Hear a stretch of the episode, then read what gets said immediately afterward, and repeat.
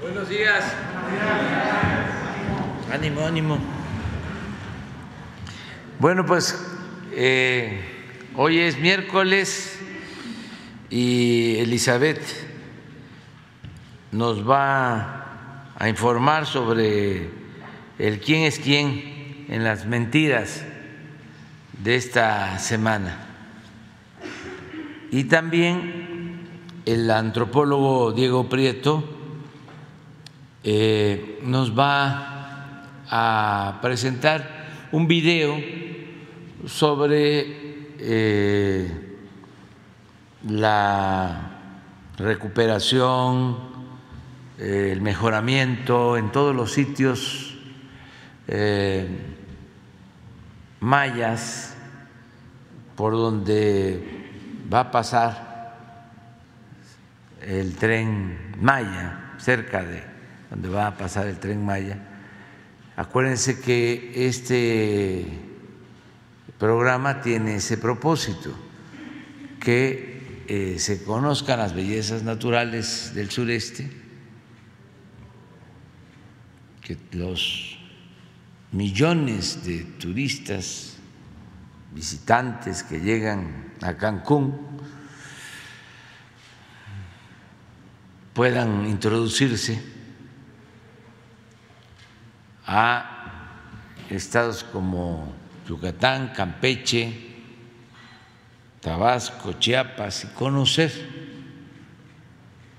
todas las zonas arqueológicas de la cultura maya, que pues es una región única en el mundo por su belleza artística, cultural. Entonces, eh, Diego va a estar informando porque es comunicar las nuevas ciudades mayas y las antiguas ciudades mayas. Es un proyecto extraordinario.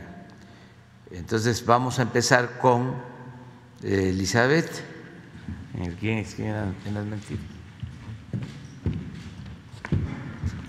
Buenos días a todas y a todos. Este es el quién es quién en las mentiras de la semana del 3 de agosto de 2022.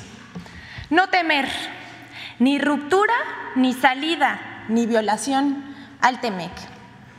El debate público desatado tras los señalamientos de posibles violaciones al Tratado de Libre Comercio entre México, Estados Unidos y Canadá por la política energética de México ha causado una avalancha de columnas, programas, debates, opiniones, entrevistas, reportajes en radio, televisión y también en las redes sociales.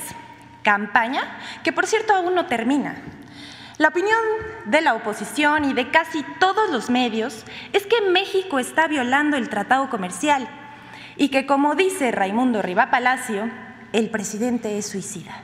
Porque dice que se quiere salir del tratado, lo cual no es verdad. Todos a punto de aplaudir que se sancione a México. Pero no hay tal violación. El artículo 8 del tratado reconoce la soberanía de México sobre sus recursos naturales, su derecho a legislar de acuerdo a sus intereses sobre el sector energético. La postura del presidente es defender la dignidad de México y la soberanía nacional y hacer valer la promesa de Joe Biden de que la relación entre México y Estados Unidos es una relación de respeto a la soberanía en pie de igualdad como buenos vecinos, sin hegemonías. Pero, por ejemplo, el primero de agosto pasado, en su columna, el señor Raimundo Palacio escribió, Andrés dispuesto al suicidio, promoviendo la salida del tratado comercial y anunciarlo el 16 de septiembre para buscar el consenso popular. Todo eso es falso. Pero más allá, la comentocracia está lanzada defendiendo intereses extranjeros en materia energética, felices si sancionan a México. El presidente Andrés Manuel López Obrador ha dicho en este mismo espacio que es falso que se busque la salida del acuerdo. No va a haber ruptura, no solo porque no tenemos porque tenemos la razón, sino porque no nos conviene y tampoco le conviene a Estados Unidos. Sin embargo, el objetivo del Gobierno de México es no ceder la soberanía, hacer valer sus derechos sobre los recursos energéticos del país y sostener en alto la dignidad de nuestro pueblo. Pero pues sabemos que eso no lo entienden los conservadores, tan dados al malinchismo y también al entreguismo. Siguiente, por favor. Predominan perfiles falsos de secretarios de Estado y también del presidente. En los últimos meses se ha detectado la creación de muchos perfiles en redes sociales con intenciones como extorsionar, defraudar, difundir información falsa sobre actividades del quehacer gubernamental y suplantar identidades para propagar mensajes de odio. Tal es el caso de las cuentas falsas a nombre de secretarios como Rocío Nale de Energía, Luis Alcalde de Trabajo, Rabindranath Salazar, Rogelio Ramírez de la O de Hacienda, así como la doctora Beatriz Gutiérrez Müller y el presidente de la República, Andrés Manuel López Obrador con el propósito de combatir la infodemia y los fraudes en todas sus variantes, informamos que el Gobierno de México no hace rifas ni ofrece recompensas a través de Internet ni de redes sociales y las cuentas de funcionarios públicos se encuentran verificadas. Le pedimos a todos los que nos están viendo que no se dejen sorprender se trata de mensajes malintencionados con intenciones perversas que van desde el descrédito a la labor de funcionarios hasta la difamación y las extorsiones. Y vamos con otra, la pobreza franciscana. Desde que el presidente de México, Andrés Manuel López Obrador, informó que la administración entra en una nueva etapa de la austeridad republicana a la llamada pobreza franciscana, que consiste en reducir todos los gastos superfluos del gobierno, como la compra de nuevos autos, viajes al extranjero, gastos de oficina, entre otras medidas. Se trata de un ahorro en beneficio del pueblo, a través los programas sociales. No es como en la era neoliberal, que cuando se hablaba de austeridad en el gobierno se refería a reducir el gasto social en educación, cultura, o e, era sinónimo de despedir trabajadores o de reducir sus salarios. Esta austeridad parte del principio de que no puede haber gobierno rico con pueblo pobre. Sin embargo, como avalancha, medios de comunicación, columnistas y una campaña en redes sociales se lanzaron a criticar las nuevas, eh, a las nuevas medidas. Aquí vemos medios de comunicación como Reforma, El Imparcial, Excelsior, además de personajes como Max Kaiser, Chumel Torres, Luis Cházaro, Jorge Triana, así como Denise Dresser. Leonardo Curcio, las organizaciones México Cómo Vamos, México a favor de la corrupción y Sociedad Civil MX. Todos juntos mintiendo al unísono, terciversando el anuncio presidencial, acusando que no hay dinero porque no hay finanzas públicas sanas y que el nuevo ahorro pone en riesgo el funcionamiento del gobierno. Todo, todo, todo lo que dijo la oposición en su campaña contra la llamada pobreza franciscana que va a implementar el gobierno es falsa. O como las mentiras que también dice Denise Dresse y las propaga a, a través de su cuenta de Twitter, que dice, este gobierno despilfarra el dinero en obras cuestionables, mal planeadas, con costos exorbitantes, obras faraónicas, matan bienestar y buen gobierno. Pero pues eso es falso. Este gobierno trabaja para el pueblo y vela por los intereses del mismo. Y las obras son de amplio beneficio social. Vamos con la siguiente. El periódico Reforma acusa falsamente al gobierno de apropiarse ilegalmente 91.5 hectáreas para el AIFA, pero las tierras eran nacionales. El diario Reforma publicó el primero de agosto en primera plana una nota titulada Piden indemnización por predios del AIFA. En la que el diario acusa que Sedatu se apropió de 91.5 hectáreas de manera ilegal y que los supuestos afectados piden una indemnización respaldados por una jueza eh, quien habría ordenado que se les pague. Pero la documentación que presentan es falsa y además quieren hacer trampa. Primero, la autoridad judicial otorgó a los privados la garantía de audiencia pero no les reconoce la legítima propiedad como dice el diario Reforma. Y la Secretaría de Desarrollo Agrario, Territorial y Urbano ha cumplido con la sentencia. En la nota se señala que la indemnización el denunciante es viable. Dicha información, bueno, Primero, carece de sustento jurídico y no es procedente, ya que se trata de terrenos nacionales. Y hasta el momento no ha presentado un título que acredite que dicho predio sea, eh, salió legalmente del dominio de la nación. Todo lo realizado por la SEDATU está pegado a la ley. Pero nos preguntamos por qué reforma apoya la denuncia. ¿Será que es porque uno de los que denuncian por los predios del AIFA es familiar del arquitecto que diseñó el Naime, el aeropuerto que se iba a construir en Texcoco? ¿En venganza? ¿Conflicto de interés? ¿O solamente están buscando lucrar con la especulación? Lo del periódico Reforma es común, defender intereses particulares por encima del interés público, pero un intento de fraude ya esto es el colmo. Y bueno, para finalizar tenemos eh, dos cosas más. Primero tenemos la columna de la semana. Raimundo Riva Palacio, que se ha ganado a pulso un lugar en esta sección, por segunda vez mencionado. Ahora es ejemplo de lo que puede denominarse como periodismo ficción. El columnista del financiero afirma que hay suficiente evidencia empírica para afirmar que López Obrador violará lo que sea para mantener a Morena en el poder o no entregará la presidencia si pierde en 2024, lo que obliga a la oposición a pensar cómo le hará si este escenario se materializa. El señor se atreve a decir todo eso, pero no tiene prueba alguna, solo son conjeturas es puro invento, sin pruebas. Cuando un periodista inventa, se dice que vuela, pero con Riva Palacio, de plano, nunca toca tierra. Y bueno, eh, queremos eh, dar una precisión con respecto a la periodista Reina Aide, que se encuentra en este momento en Barcelona y que antes de venir a esta conferencia de prensa habría denunciado que se le estaba persiguiendo o, amenazando. Eh, sin embargo, nosotros recordaremos que la semana pasada estuvo aquí y se atendió su denuncia.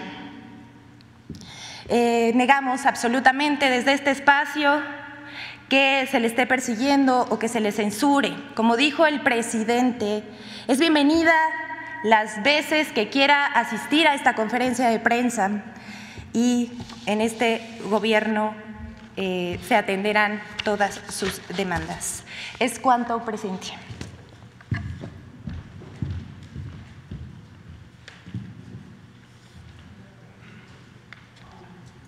Buenos días. Muy buenos días, presidente, compañeras y compañeros de los medios y todos los que nos siguen en las redes, como nos lo ha pedido el señor presidente, mes con mes venimos aquí hablar sobre los avances de esta gran investigación de salvamento arqueológico que acompaña al tren Maya y también del programa de mejoramiento de zonas arqueológicas que ha instruido el señor presidente como parte de la construcción de espacios que atraigan y que le den sentido, por decirlo así, a este gran sistema de movilidad que constituye un proyecto prioritario del gobierno. Después de el video vamos a, a dar una respuesta a una pregunta que se suscitó el lunes en relación con la zona arqueológica de Ishkabal y vamos a dar cuenta de cómo va el avance en el salvamento arqueológico de los primeros cinco tramos de esta vía férrea. Adelante.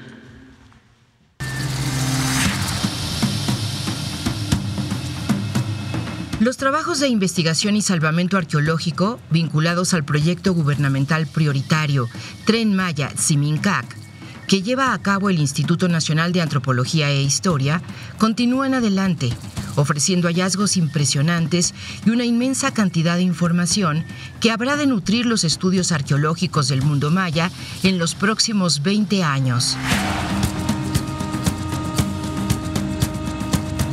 En paralelo, continuamos avanzando con el Programa Presidencial de Mejoramiento de Zonas Arqueológicas, Promesa, y con la instalación de Centros de Atención a Visitantes, CADVIS, en algunas zonas arqueológicas abiertas al público a lo largo de la ruta. Nos referiremos ahora a las zonas arqueológicas que conforman la ruta PUC y que serán atendidas desde el tramo 3 de la ruta del tren, que va de Calquiní a Izamal, en los estados de Campeche y Yucatán.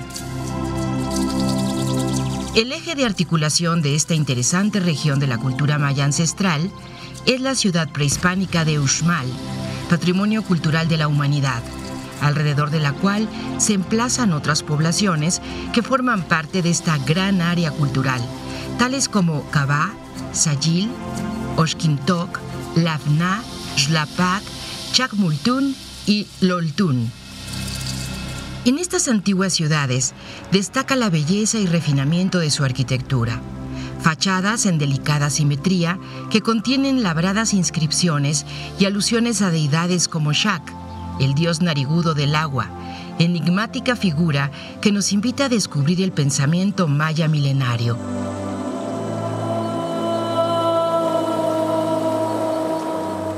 El estilo Puc característico del periodo clásico tardío, entre los años 600 y 1000 de nuestra era, pero con raíces en los estilos petenes y chenes, que se remontan al menos a los primeros siglos de nuestra era. Recibe esta denominación por las pequeñas elevaciones montañosas que describen a la región. En estas zonas se están iniciando los trabajos arqueológicos y definiendo los proyectos de intervención para la mejora de las unidades de servicio que incluyen la erección del Museo de la Ruta PUC en Cabá, así como la instalación de un CADBI en Uxmal. Hay que señalar que entre la estación Calquiní del Tren Maya y la zona arqueológica de Uxmal se habrá de emplazar un gran parque nacional de conservación ecológica y recreo familiar denominado Nuevo Uxmal, manejado por la Sedena, que considera la instalación de una gran área de camping y turismo sustentable, a partir de la cual se emplazará un sendero de acceso a la zona arqueológica, con transporte público no contaminante y mediante bicicleta, que constituirá una excelente puerta de entrada a esta impresionante ruta arqueológica y cultural.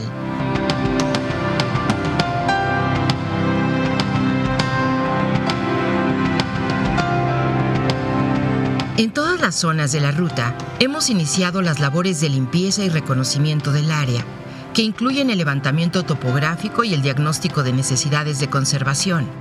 Se trabaja en la prospección arqueológica con tecnología de detección láser de superficie, LIDAR, en el antiguo camino maya, o SACB, construido por los mayas hace más de 1400 años, que conecta a través de sus 18 kilómetros de longitud a las ciudades antiguas de Uxmal y Cabá, donde tendremos el Museo de Sitio. Trayecto que se encuentra en estudio arqueológico para atender de mejor manera las redes de intercambio comercial y cultural entre ambas ciudades. Este camino será manejado por las propias comunidades para ofrecer servicios, artesanías y experiencias culturales y deportivas al público visitante. En la zona arqueológica de Cabá se avanza con la limpieza del área en que se construirá el nuevo museo, mientras un grupo de especialistas trabaja en el guion museográfico, la conceptualización y la curaduría de la colección que se habrá de exhibir en dicho espacio, para dar a conocer la cosmovisión del mundo maya en su horizonte PUC. En general, hemos puesto énfasis en la capacitación y vinculación con la gente de las comunidades para el desarrollo de los trabajos arqueológicos, específicamente de Santa Elena y San Simón, experiencia que habremos de retomar como modelo exitoso de trabajo en el Promesa.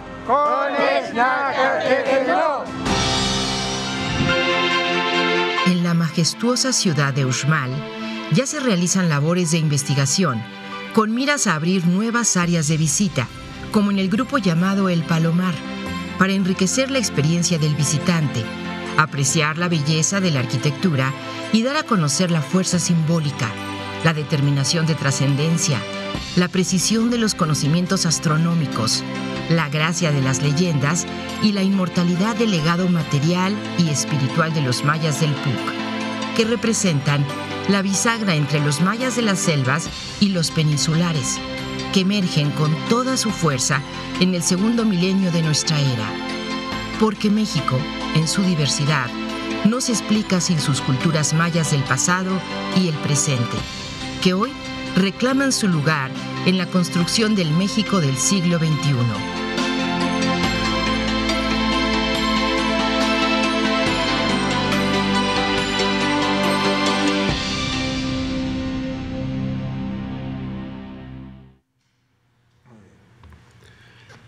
Eh, el lunes de, de, de, la semana, hace un par de días, un colega le preguntó al presidente si conocía la zona de Ixcabal y si eh, el tren Maya pasa por esa zona.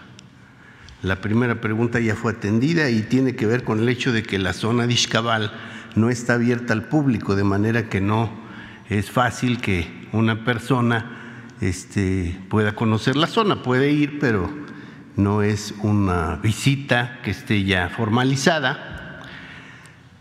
Eh, por supuesto que el tren Maya no pasa por Ixcabal, pasa cerca de Ixcabal. Ixcabal es una ciudad maya bastante grande, una ciudad maya antigua que tiene 60 kilómetros de diámetro, tiene más de 450 edificaciones, algunas de ellas considerablemente grandes, hasta de 40 metros de altura.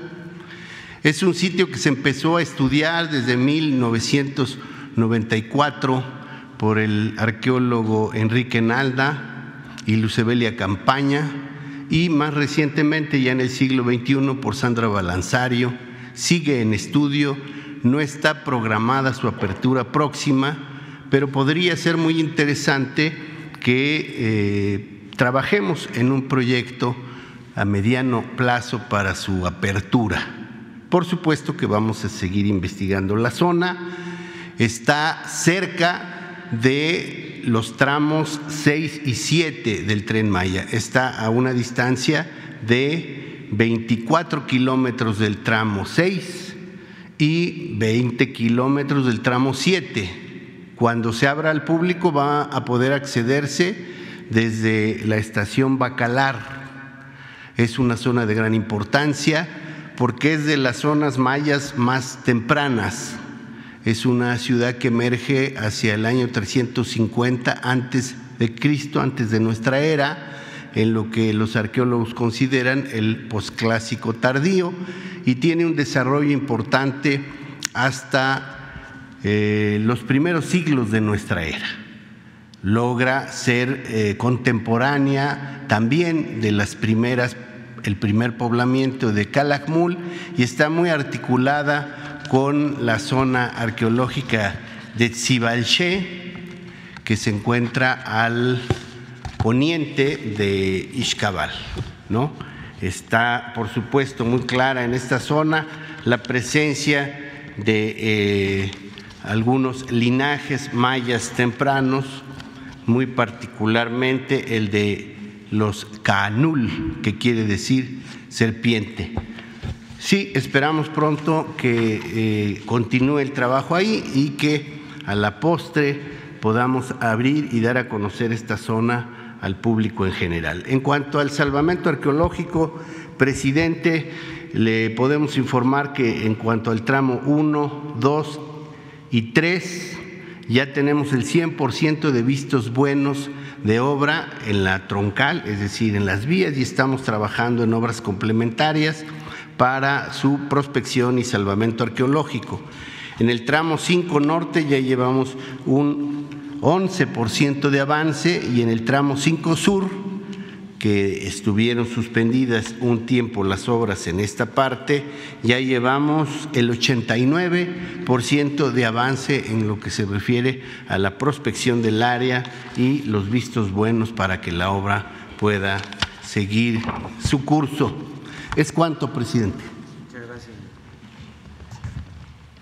Bueno, quedaron de ayer Sósimo Camacho, Felipe Fierro se prepara.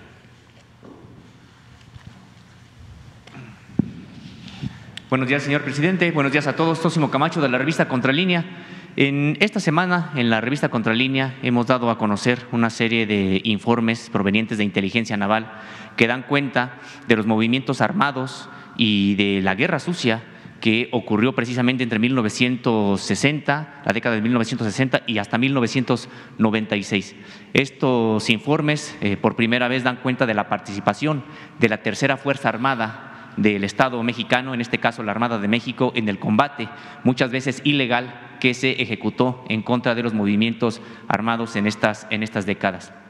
Usted, señor presidente, ha, eh, por decreto, ordenado la creación de una comisión para el esclarecimiento y que se sepa la verdad de lo que ocurrió en, ese, en esos años y que además pues, se deslinden responsabilidades, se sepa quiénes ordenaron este tipo de, eh, pues de, delitos, de crímenes de lesa humanidad.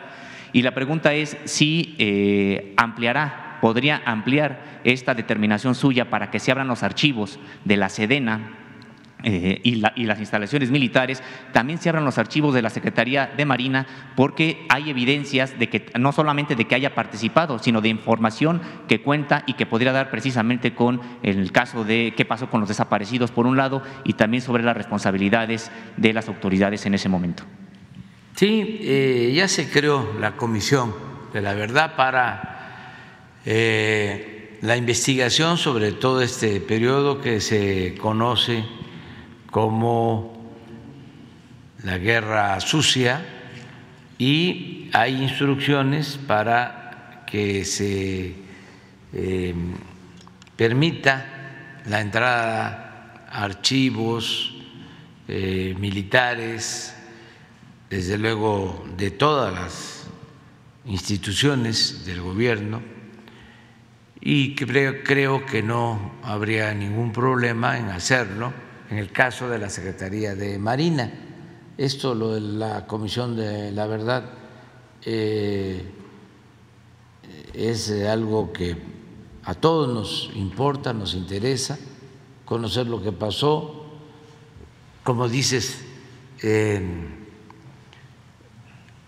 castigar a los responsables y sobre todo el que eh, no se repitan estos actos de eh, autoritarismo, de eh, intervención del Estado en contra de opositores y sobre todo que no haya desapariciones, que no haya crímenes, masacres, que se respeten los derechos humanos.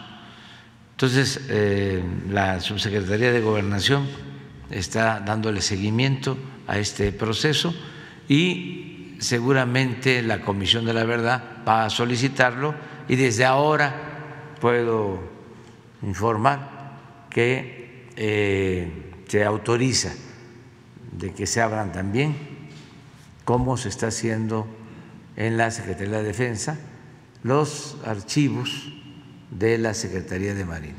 ¿Tendría que haber alguna, algún decreto adicional a esto para que se haga formal? Lo tienen que eh, atender ellos y nos van a informar de qué manera pueden hacerlo.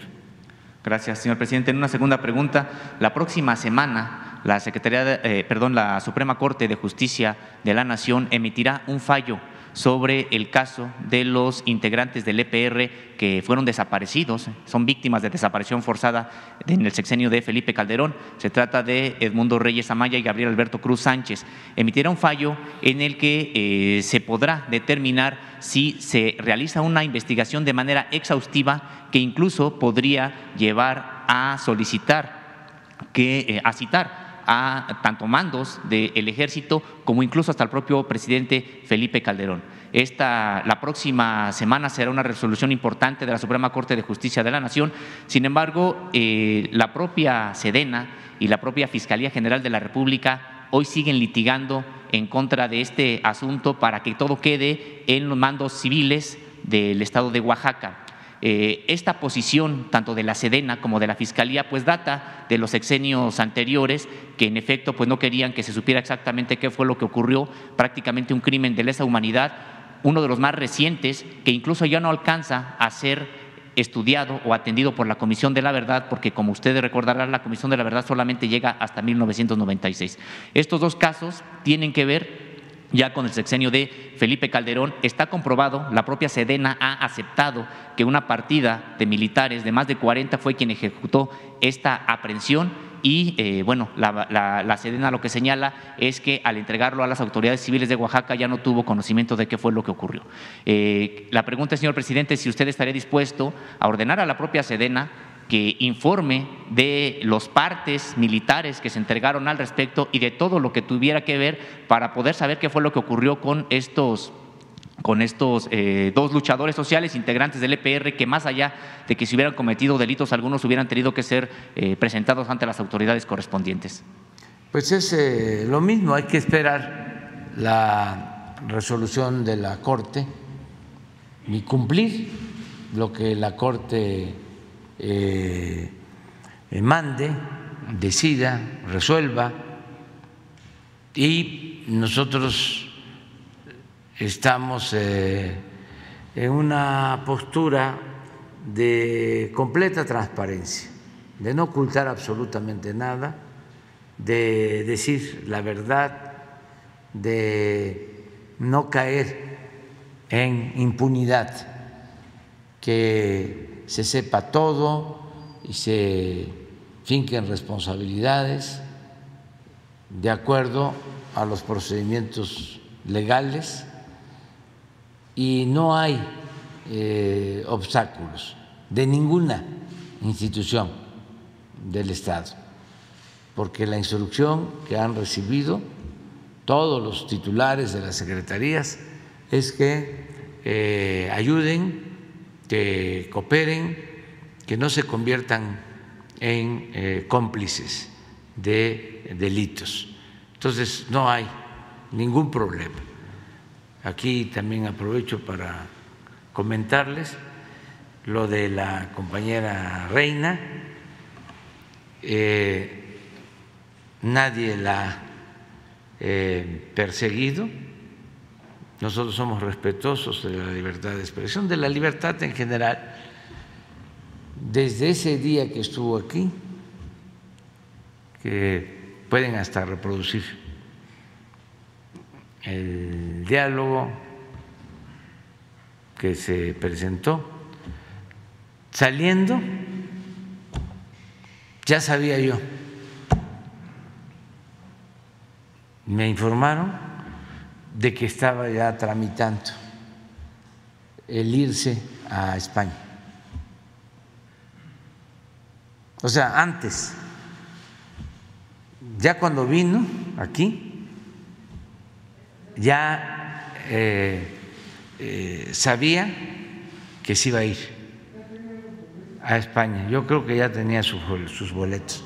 Entonces, eh, este, no vamos nosotros a perseguir a nadie, eh, a reprimir a nadie, es una cuestión de principios. Y eh, decirle que eh, puede venir las veces que quiera, que no hay ningún problema. Y repito, no somos iguales nuestro gobierno no reprime, aunque eh, quieran inventar cosas, porque les gustaría mucho el poder decir todos son iguales. No, no somos iguales. Nosotros eh, condenamos la represión, no somos cómplices de represores, no nos callamos ante la tortura, ante masacres, no hay impunidad. Por eso tenemos autoridad moral y las veces que sea, lo vamos a estar eh, recordando.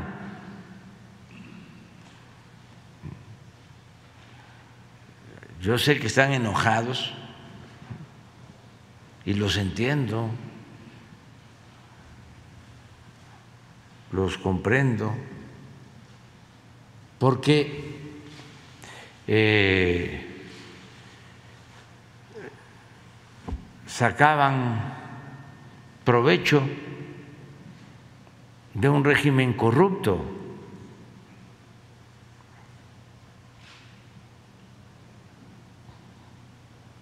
Ellos eh, se beneficiaban, eran los privilegiados de un régimen de corrupción que imperaba en el país. toda una red, una mafia, como son los gobiernos autoritarios, conservadores, que hemos padecido en nuestra historia y que se han padecido en el mundo, articulados, ya lo hemos hablado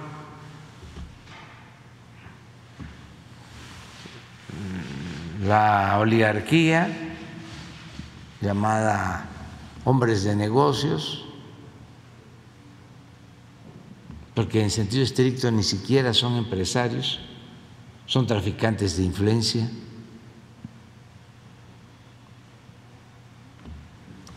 Los medios de información, los intelectuales, alcahuetes,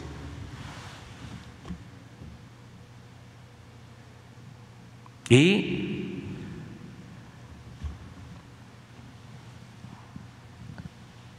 la fuerza.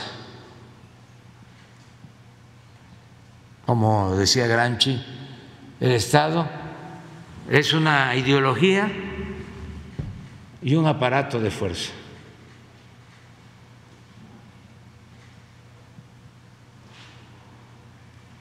para sostener a una minoría de saqueadores. Entonces, eso ya no se permite en el país y los tiene desconcertados, obnubilados. Fíjense que faltan como más de dos años para la elección.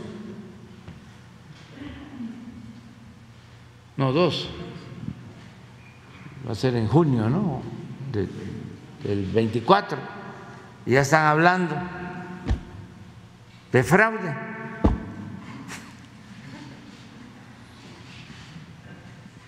¿Cuántas cosas pueden pasar? No sabemos qué nos depara el destino.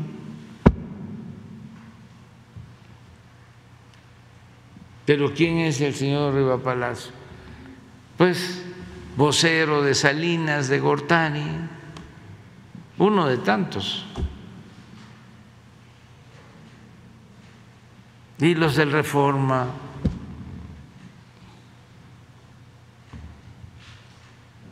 pues representantes de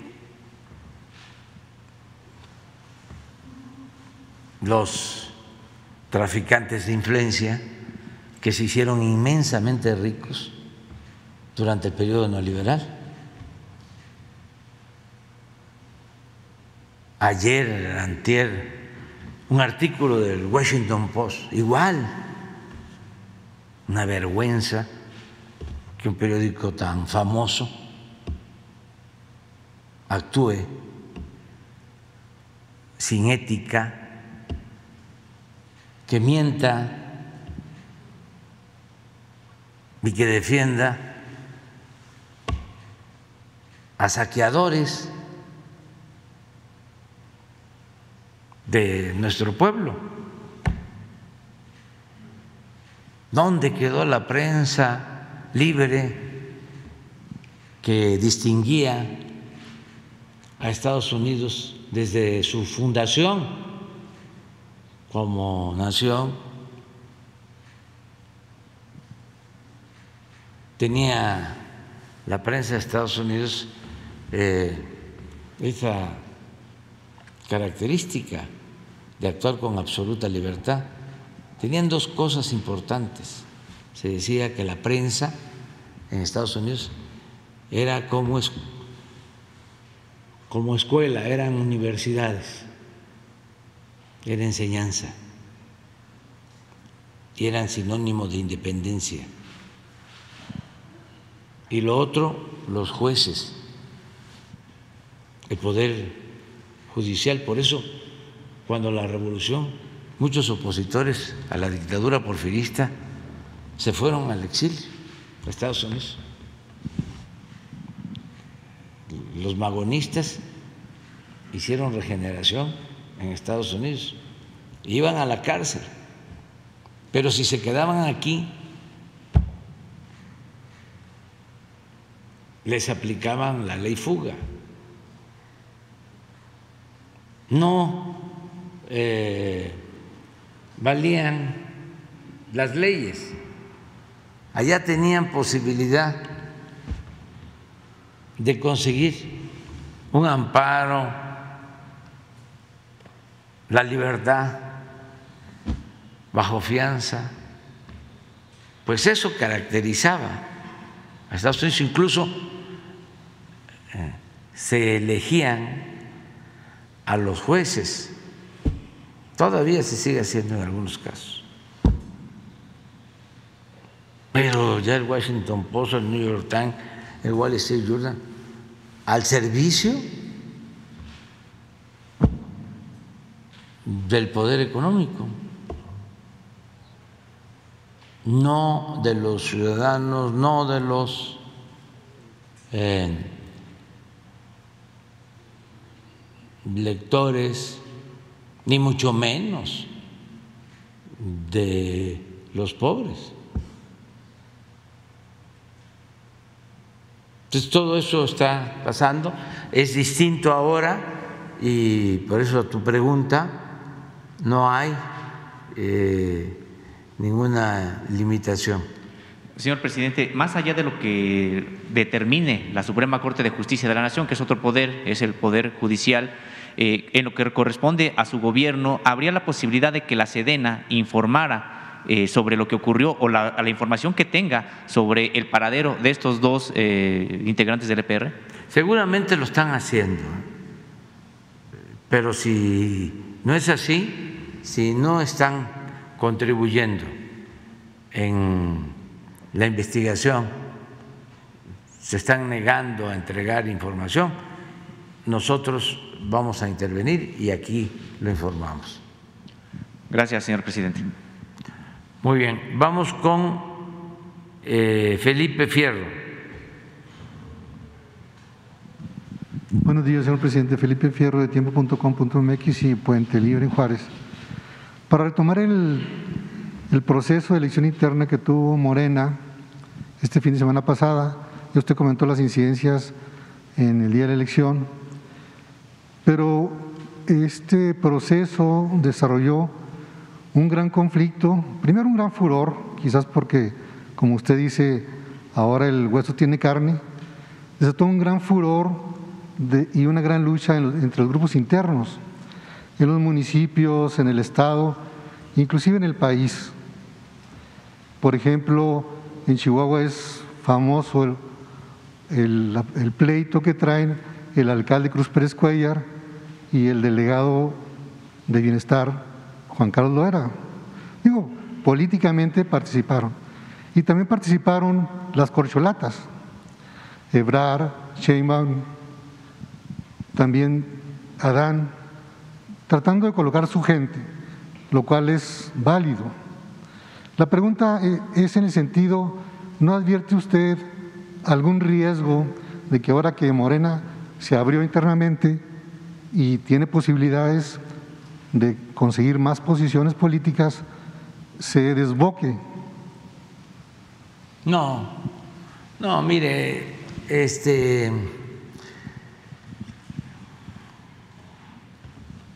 Lo más importante, y lo voy a estar repitiendo, aunque parezca disco rayado, y voy a poner un ejemplo. De los últimos tiempos, si me dicen eh, en qué se ha cambiado, les diría en el cambio de mentalidad de nuestro pueblo. en eh, una mayor politización, concientización de nuestro pueblo. El pueblo de México es de los pueblos más conscientes del mundo. No hay analfabetismo político. Ese es el gran aporte de nuestro movimiento. Esto que estamos haciendo lleva ese propósito, fortalecer la concientización, la formación de eh, todo el pueblo. Pero aquí fue una que la política no sea asunto solo de los políticos sino que sea asunto de todos. Y eso lo estamos logrando. Entonces, una cosa son los dirigentes, la llamada clase política, entre comillas. Y otra cosa son los ciudadanos, el pueblo.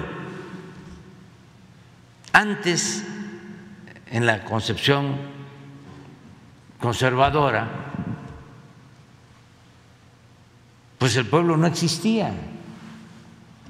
La política la hacían los políticos con sus enjuagues, sus acuerdos. Ahora no. Ahora el protagonista principal es el pueblo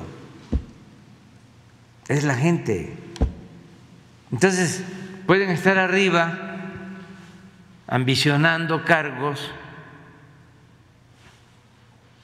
o peleándose, pero al final quien va a decidir es el pueblo. No voy a decidir yo, porque ese es un cambio muy importante.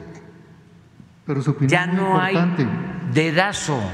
Su opinión es muy importante, señor presidente. Cuando sí, mi opinión es muy importante, pero mi opinión es la que estoy dando a conocer. Mi opinión es que el pueblo manda. Pero cuando usted diga, este es un buen candidato de Morena. No voy a decirlo. No voy a decir, todos son buenos. Claro que mejores que los que pueda postular el bloque conservador. Digo, ya nos estamos metiendo en otra cosa, ¿no? ese, no, ese es el cambio. ¿Y quién va a decidir? El pueblo, el ciudadano, libre.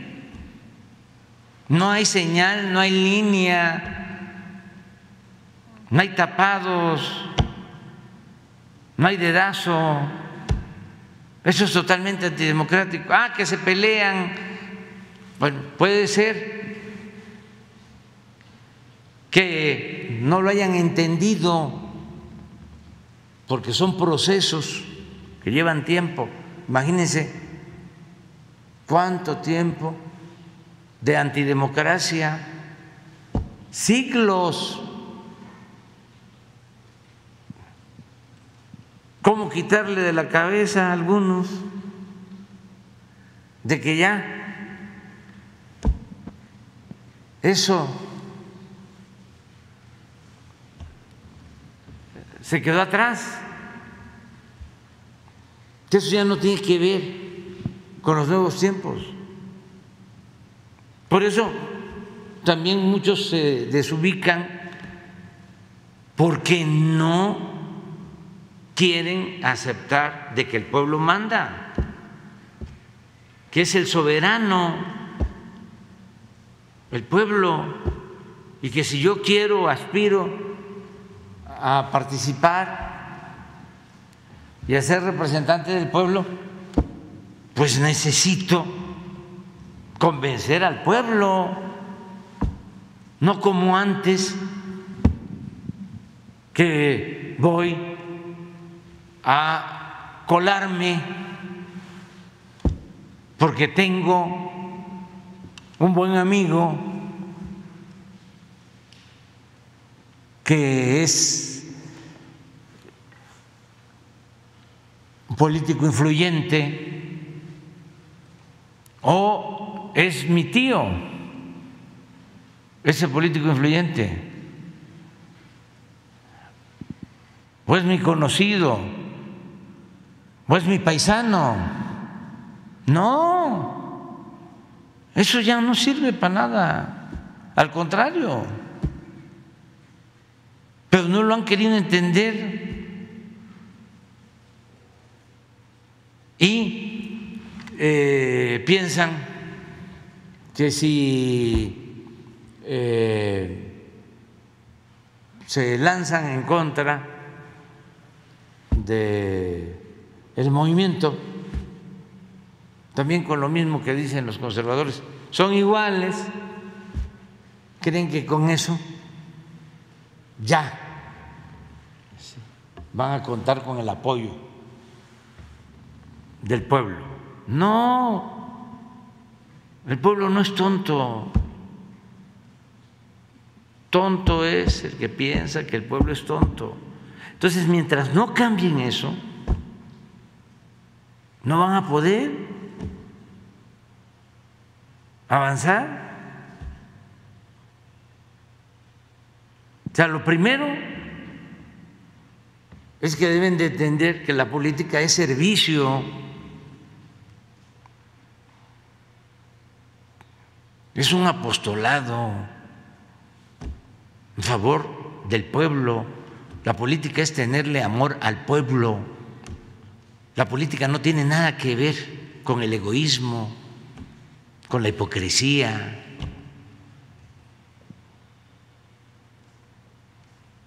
con la corrupción,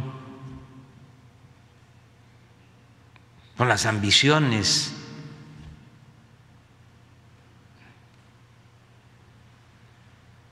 Eso es la política, un noble oficio. Entonces no cualquiera.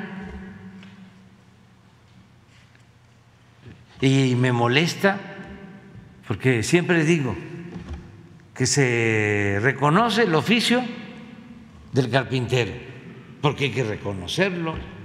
Si uno quiere hacer esto, cualquiera de nosotros puede tener doctorado en ciencias y quiere hacer esto, no va a poder. Se va a este a golpear los dedos con el martillo, porque es un oficio el del carpintero. Lo mismo que el oficio del albañil. Fueron a hacer una barda. Se nos va a caer, porque es un oficio. Bueno, la política, no hablemos, que sea ciencia, es un oficio, no cualquiera puede, y si no se le tiene respeto, amor al pueblo, menos. Antes, porque ni siquiera había democracia, era una oligarquía, era el gobierno de los potentados. Ellos tenían todo un andamiaje de control y de manipulación. Pero en una democracia verdadera es el pueblo el que decide. Y eso lo tienen que ir deteniendo, sobre todo los jóvenes.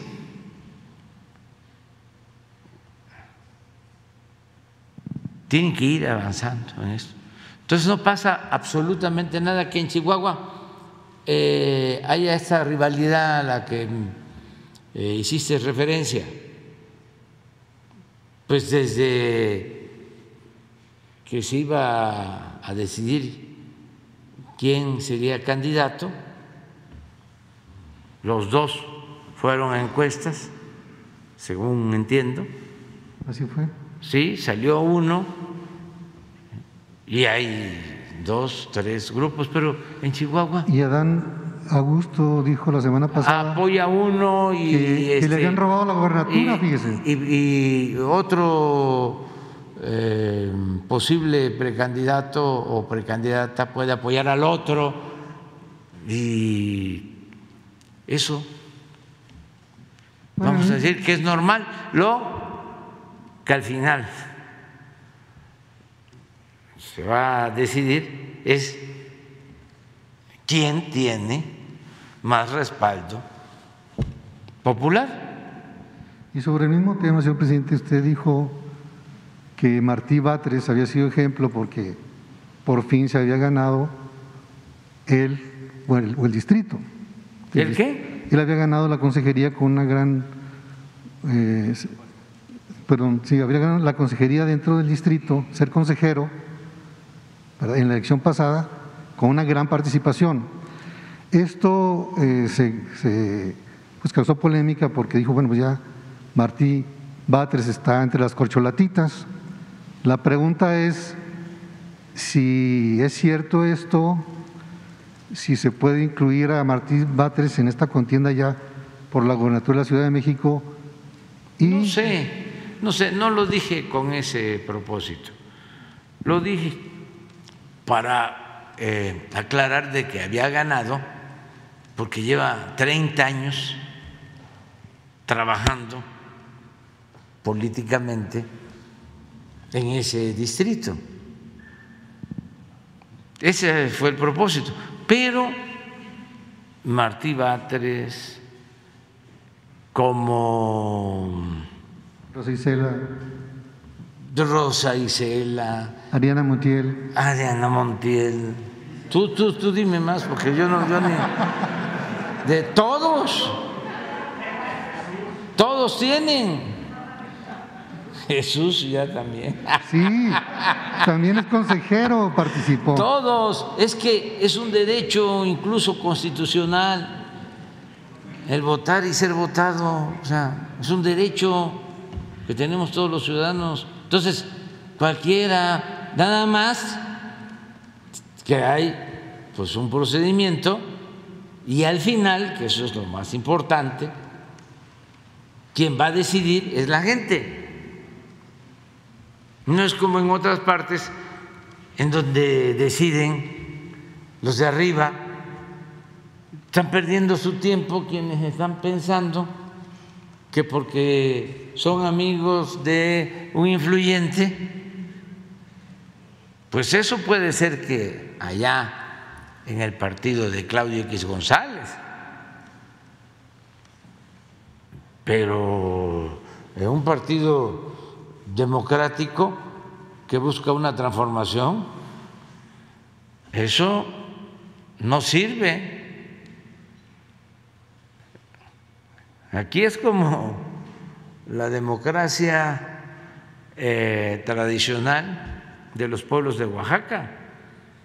Cuando van a elegir un presidente municipal en un municipio de usos y costumbres en Oaxaca, el que empieza a hacer campaña no sale. La asamblea dice, no, este no. ¿Por qué? ¿Quiere?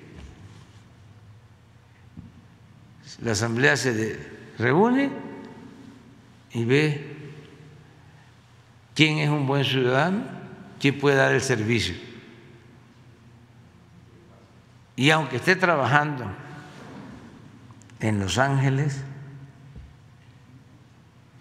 o en la Ciudad de México,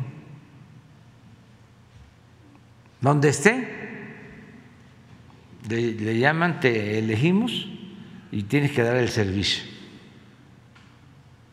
Y puede ser un año sin cobrar. no cobran.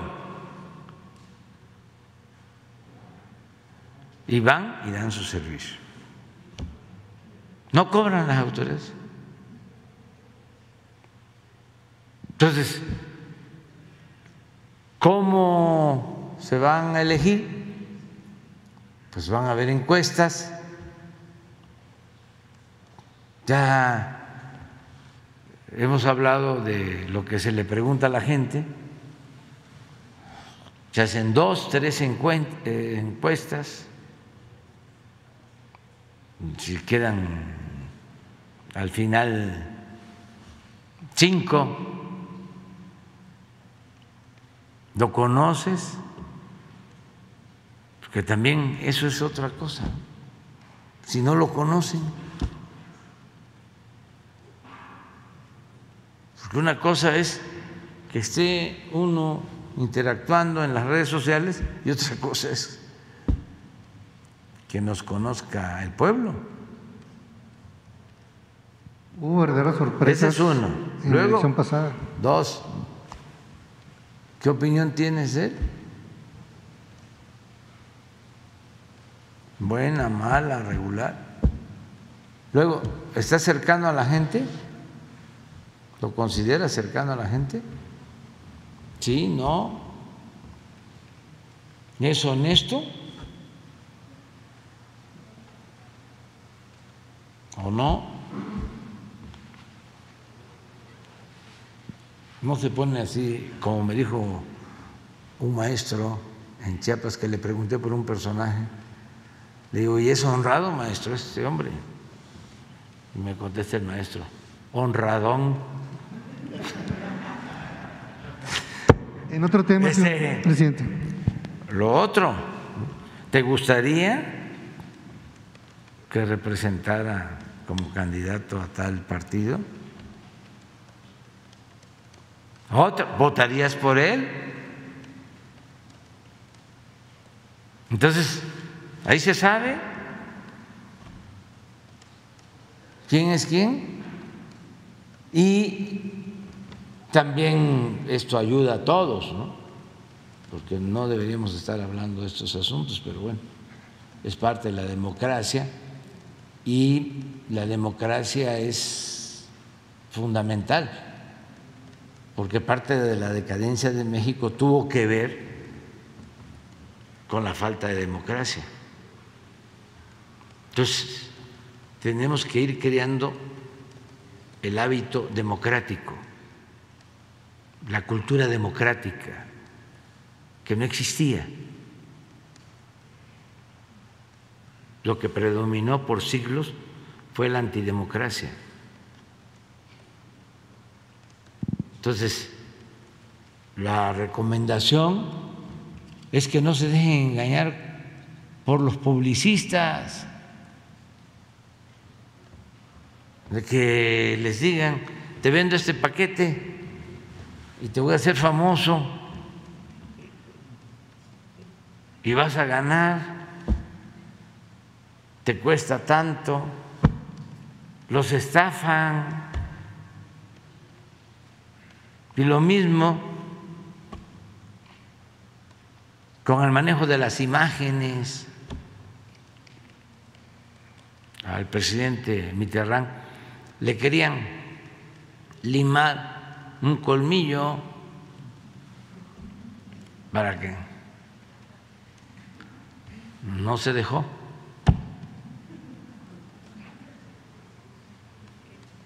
O sea, cuidado, porque te conocen y si te cambian tanto, van a decir, ¿y este quién es? En otro tema, señor presidente, ya finalmente. Yo pensaba que estaba más joven. Se publicó que se ha presentado una denuncia contra el exdirector de Fonatur, Jiménez Pons. Ya el propio Fonatur mm, me metió en Twitter, no sé si, si sea oficial o no, afirmó que no era cierto. ¿Qué información tiene al respecto sobre la denuncia que presuntamente se presentó contra Jiménez Pons por parte de Fonatur ante la Fiscalía General de la República? No tengo información. Sí, no tengo información. ¿Por qué, no, ¿Por qué, no, publicó? Ah, no. a ver, ponla, ¿no? Ponla. ¿Dónde está?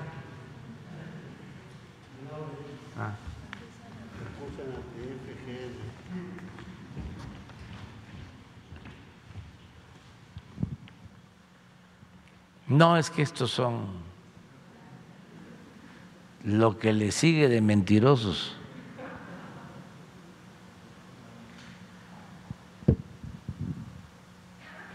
¿Y, cuál es la primera? A ver, bájale. La primera. También debe ser de lo mismo. Ándele. ¿Eh? Estos son aplaudidores del gobierno de Estados Unidos. ¿Eh? Paleros. Bueno, hasta ahí la dejamos.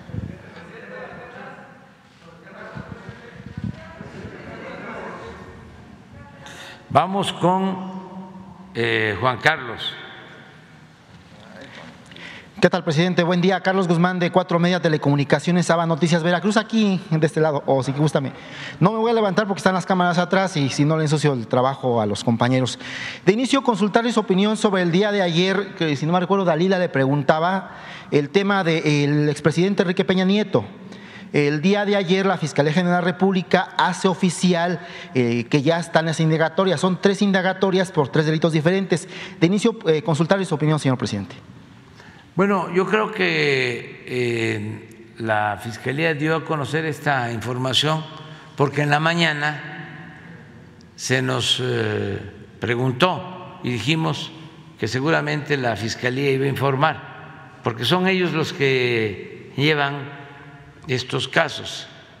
Es la Fiscalía la responsable de hacer estas indagatorias. Aquí nada más aclarar que la Fiscalía da a conocer que existen estas denuncias y yo creo que la misma Fiscalía habla de que se están estudiando, analizando, no tienen el boletín el informe de la Fiscalía. Si en este momento la Fiscalía General de la República está desarrollando los procedimientos de investigación, desarrollando los procedimientos de investigación en diversas carpetas por delitos federales en contra de Enrique P., imagino del presidente Peña. El primer caso incluye diversas denuncias en las que se encuentra involucrada la empresa OHL tanto en delitos de carácter electoral como patrimoniales. En esta investigación los avances permitirán judicializaciones en los meses próximos.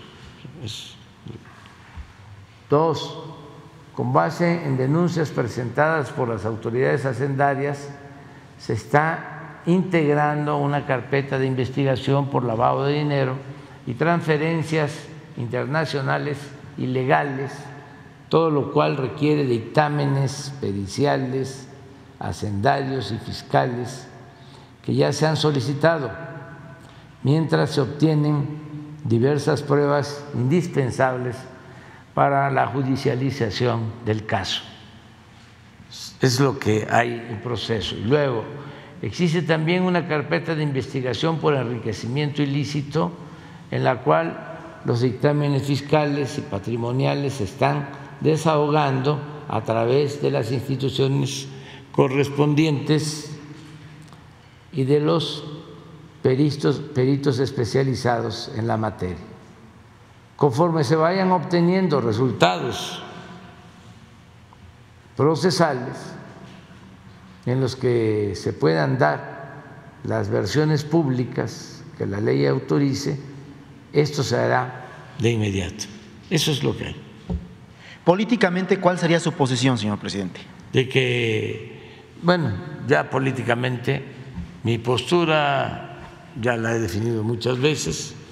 Yo eh, planteé de que el Ejecutivo, el presidente de la República,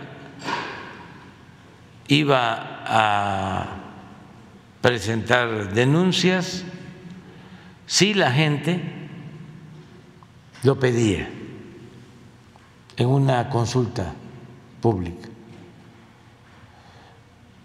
Que entonces sí, nosotros eh, íbamos a presentar denuncias desde Salinas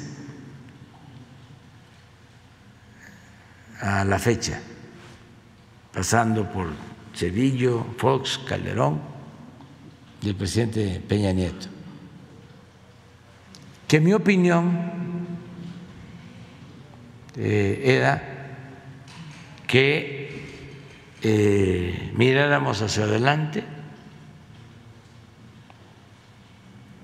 y que se procurara no repetir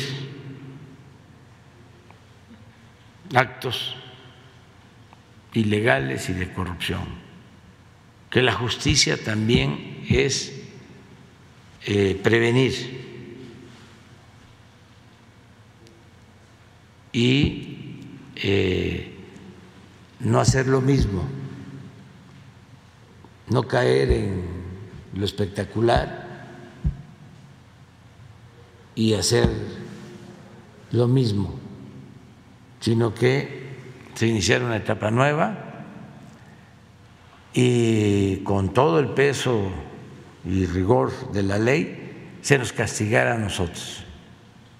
Sí, actuábamos de manera ilegal y en forma corrupta, pero que no nos quedáramos anclados eso fue lo que dije.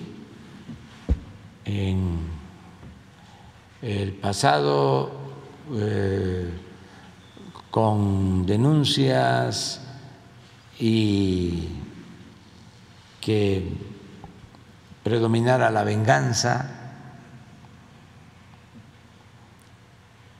y advertí, solo si el pueblo lo pide. Por eso cuando ya se vencía el plazo para solicitar la consulta sobre este asunto, si el pueblo quería o no, si le importaba o no que se castigara a los expresidentes, tomé la decisión de hacer yo la solicitud, presentar yo la solicitud, porque si no lo hubiese yo hecho, ahorita los conservadores, adversarios, corruptos, a los que apoyaron todos los expresidentes, porque son hasta eso. Eh, malagradecidos, traidores. Porque ese grupo estaría diciendo que por qué no pedí que el pueblo decidiera. Entonces, como ya los conozco, dije, no, voy a pedir que se haga la consulta y que sea la gente la que decida. Claro, se hizo la consulta, no se llegó al número que se requiere para que fuese una consulta. Eh, vinculatoria válida. Vinculatoria, exactamente, ese es el término, vinculatoria. De todas maneras, también lo he dicho, los procesos que existen tienen que tener su curso. Nosotros no podemos decirle al fiscal que no actúe o a una dependencia que tenga una carpeta sobre irregularidades o posibles irregularidades, no presentes nada, no, que presente y que la autoridad resuelva. Pero eso era muy distinto a que este, nosotros, por voluntad de la gente, estuviésemos metidos eh, presentando las denuncias. ¿Usted haría el llamado, en dado caso que la Fiscalía lo requiriese eh, su presencia aquí en México, a que regrese el expresidente Peña a nuestro país y enfrente directamente las acusaciones? Eso lo tiene que decidir la Fiscalía, no me corresponde a mí. Eh, y no es mi fuerte la venganza. Y no solo es el expresidente Peña, es también el expresidente Calderón. Si no, yo hubiésemos presentado denuncia en contra de Calderón.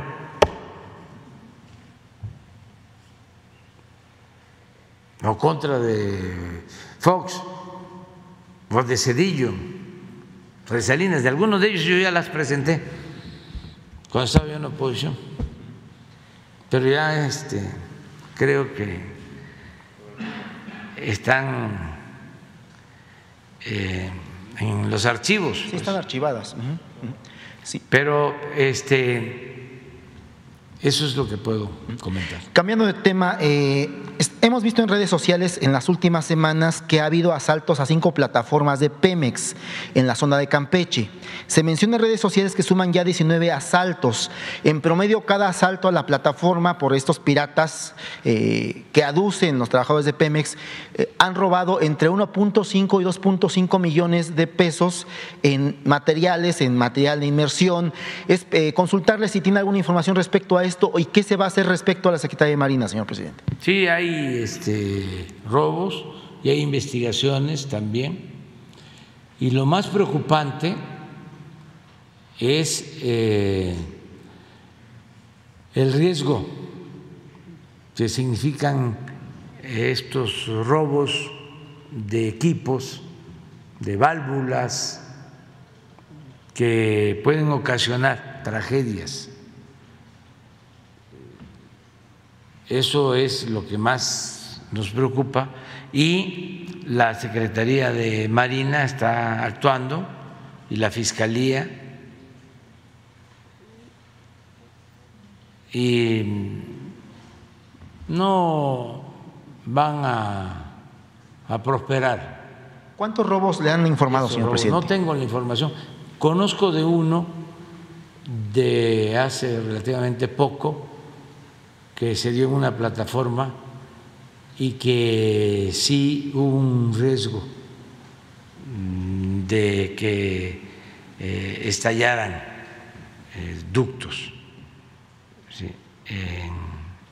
en la sonda de Campeche, incluso estando casi en el momento el director de Pemex, por eso hasta se pensó de que eh, pudo haber sido algo deliberado.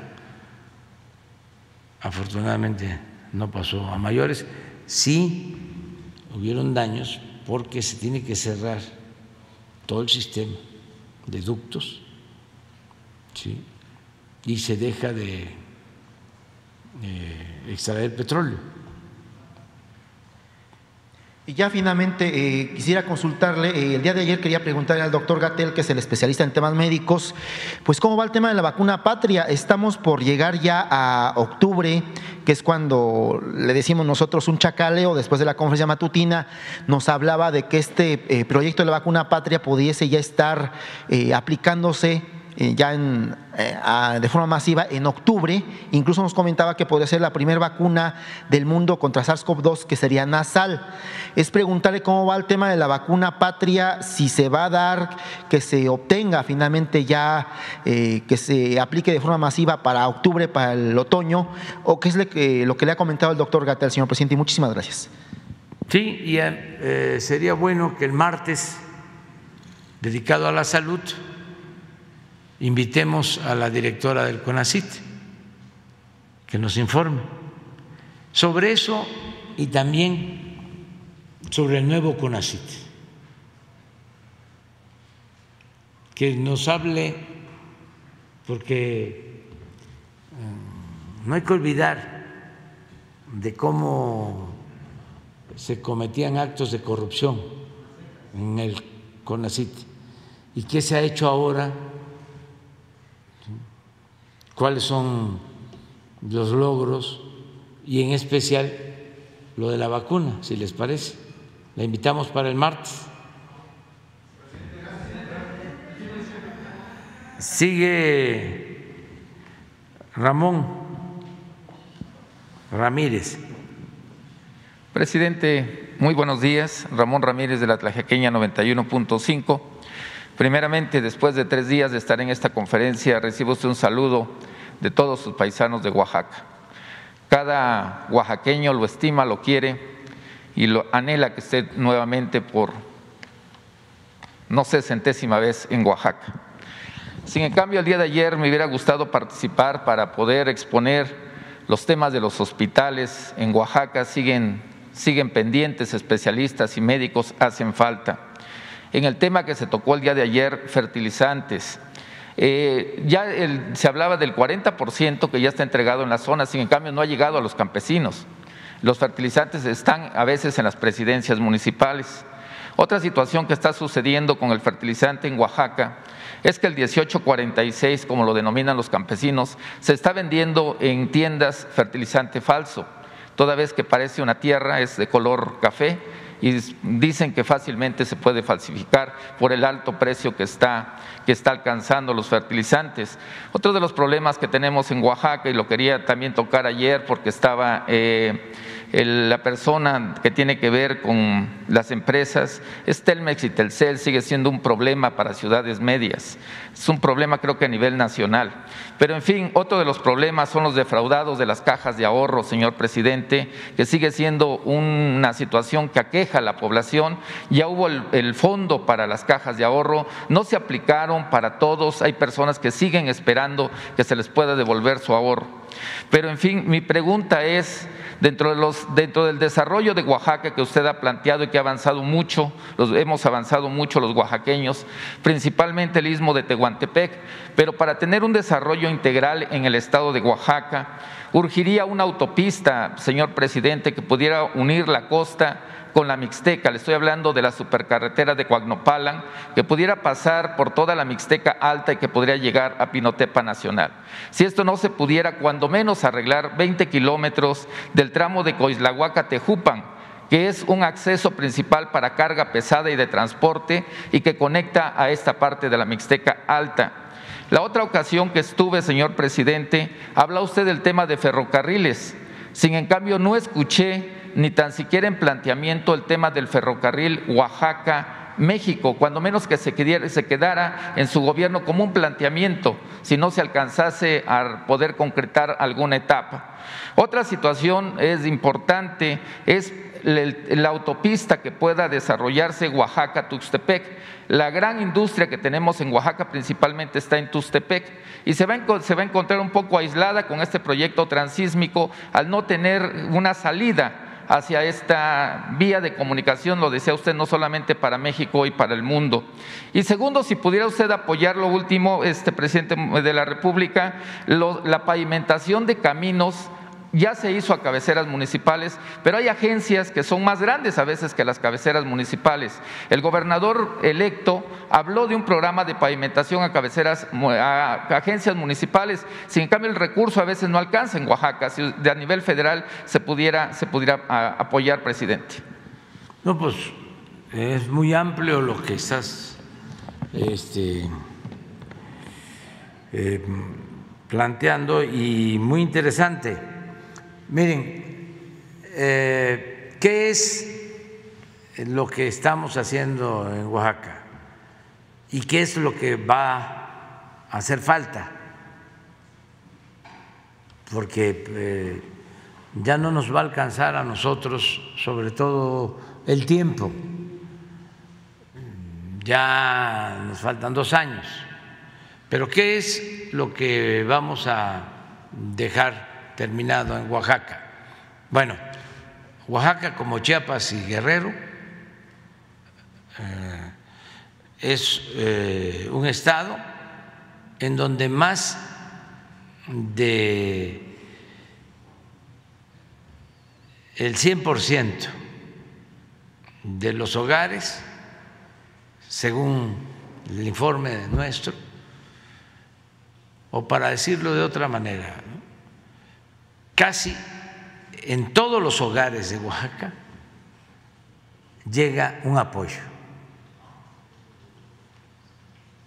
A ver si te mandan el informe de Oaxaca, de Chiapas y de Guerrero, en programas de bienestar. O sea, a una casa de Oaxaca, a un hogar, si no llega un apoyo a adulto mayor, llega eh, un apoyo por una beca o están en el programa Sembrando Vida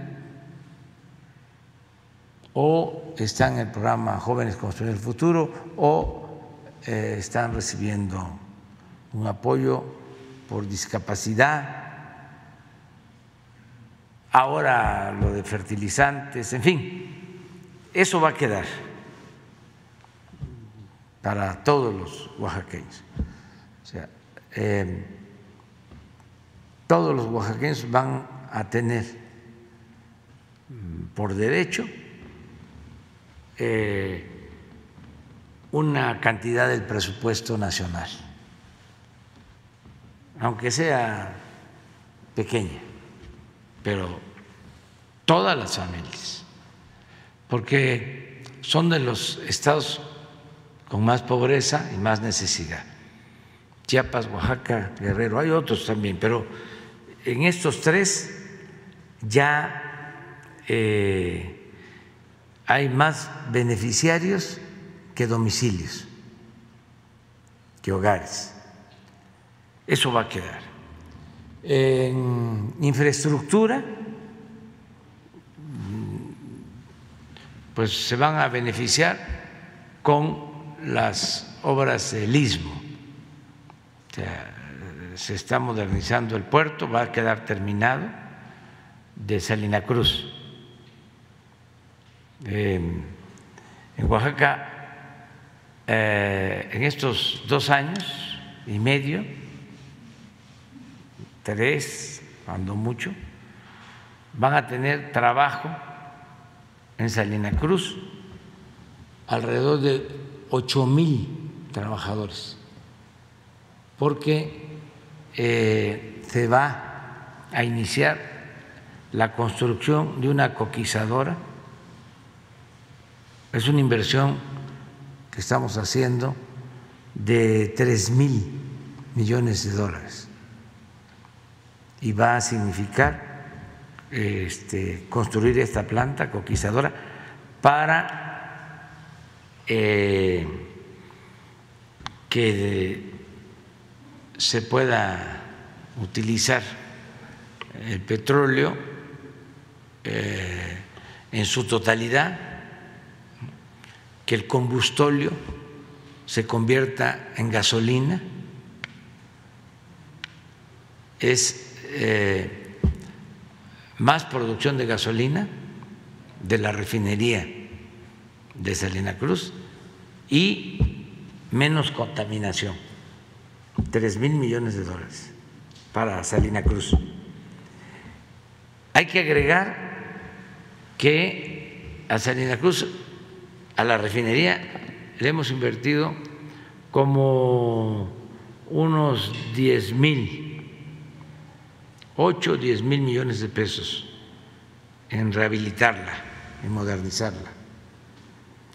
Eh, se está ampliando la carretera de el istmo hacia Cayucan. Eso va a quedar también terminado. Ahí eh, nada más tenemos problemas con los libramientos,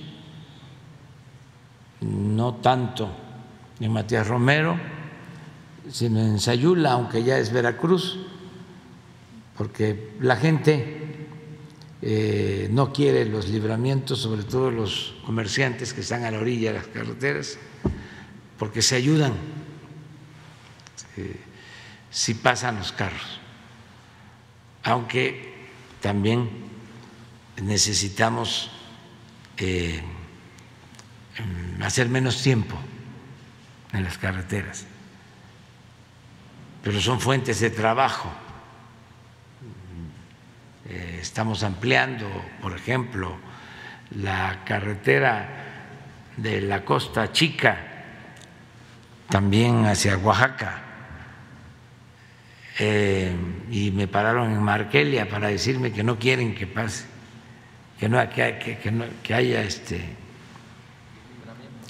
eh, libramiento, sino que quieren que siga pasando la carretera. Entonces ya autoricé de que se amplía la carretera, se moderniza hasta donde están los pueblos y que pasen por en medio del pueblo para que los que tienen ahí sus negocios no se vean perjudicados, porque no estamos para eh, dejar a la gente sin oportunidad de trabajo y de ingresos. Entonces, eh, se está ampliando la carretera, repito, de Acayucan eh, se está avanzando en la modernización del ferrocarril desde Salina Cruz a Coatzacoalcos. Eh, ya de los cinco tramos llevamos cuatro con un promedio de 90% de avance. Ya dos de los cinco ya están terminados en la modernización de las vías. Tenemos un tramo, hay dos, que no se avanzó con la empresa y ya eh, se está resolviendo, porque llevaba un avance del 20, del 30%, cuando los otros ya, como lo he mencionado, estaban por terminar. Ya se están comprando los carros del ferrocarril del istmo. Va a haber tren de carga y tren de pasajero, en el caso de Oaxaca. En toda la franja del tren del istmo se están llevando a cabo obras de desarrollo urbano, en todas. mercados, se están mejorando viviendas, eh, unidades deportivas, todas. Ahí vamos bien. Luego eh, está autorizado el mejoramiento de la vía de Istepec a la frontera con Guatemala, a Tapachula, a Ciudad de Hidalgo. Eh, eso eh, incluye un buen tramo de Oaxaca. Ese tren es importante rehabilitarlo, o sea, eh, toda esa vía férrea para que vuelva el tren. Y el centro ahí es Istepec.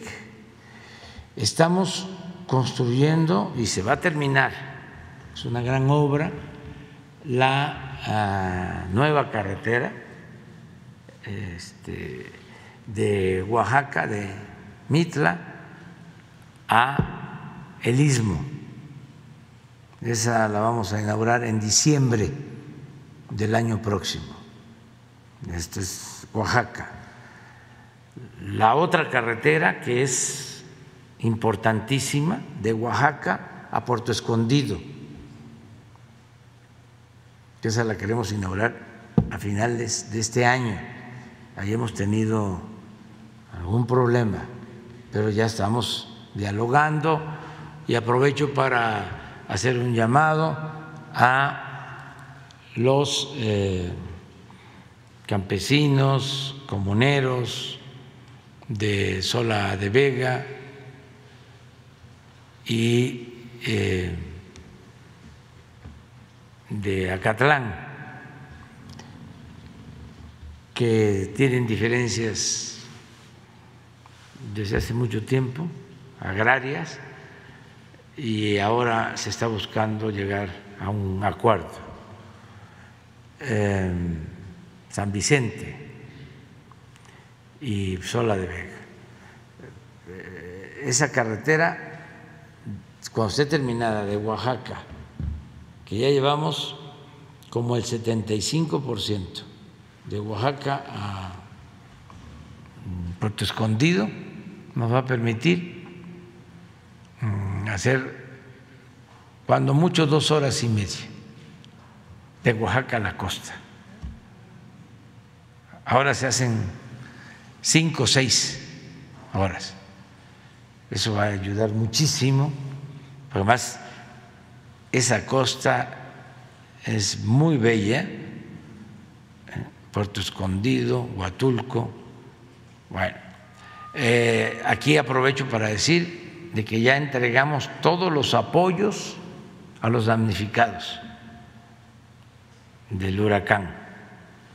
Y ya nada más nos faltan los caminos que ya se están rehabilitando, pero los apoyos en vivienda a todos los afectados se les entregaron. Eh, se están entregando los enseres domésticos. se, ha, estado avanzando. Em, esa carretera, te decía, de la Costa Chica llega a los límites con eh, Oaxaca, ya muy cerca de Pinotepa.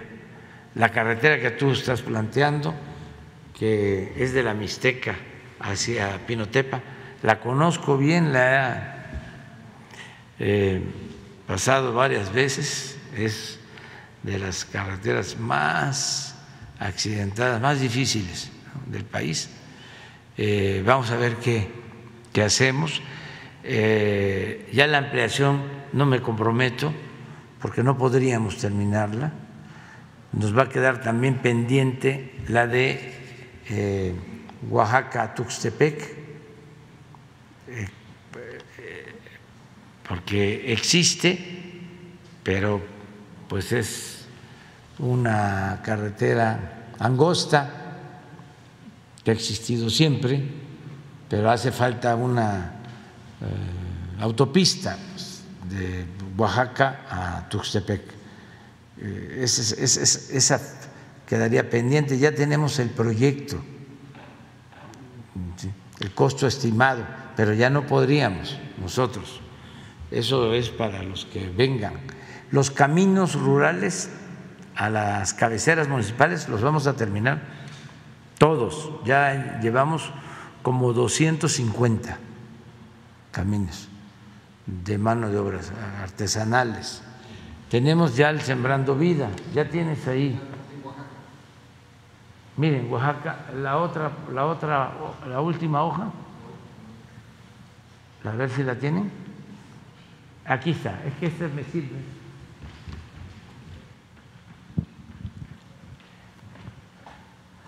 Estos son los beneficiarios. Tenemos como meta un millón cuatrocientos sesenta y nueve mil en Oaxaca. Estos reciben apoyos directos en los distintos programas que ahorita vamos a ver así rápido. Pero hemos avanzado un millón doscientos cuarenta y cuatro hasta ahora. ¿Cuántas viviendas hay en Oaxaca?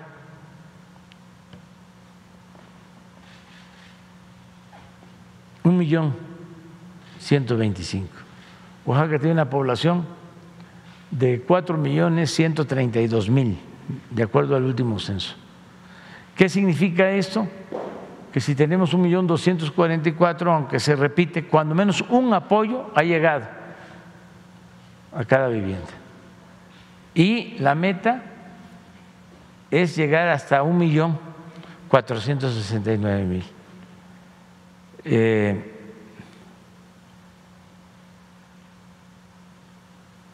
a ver si eh, pasas a la primera.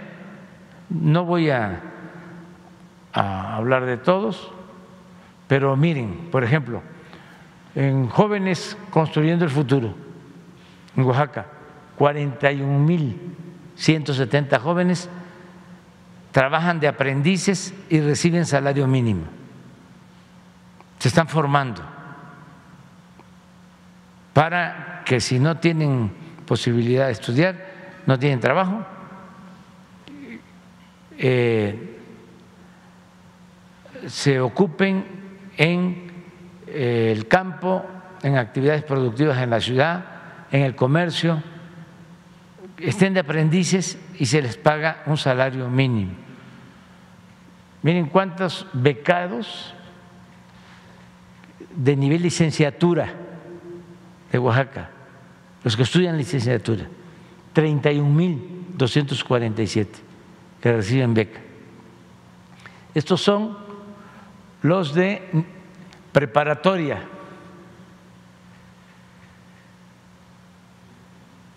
Sí, así es. 135 mil.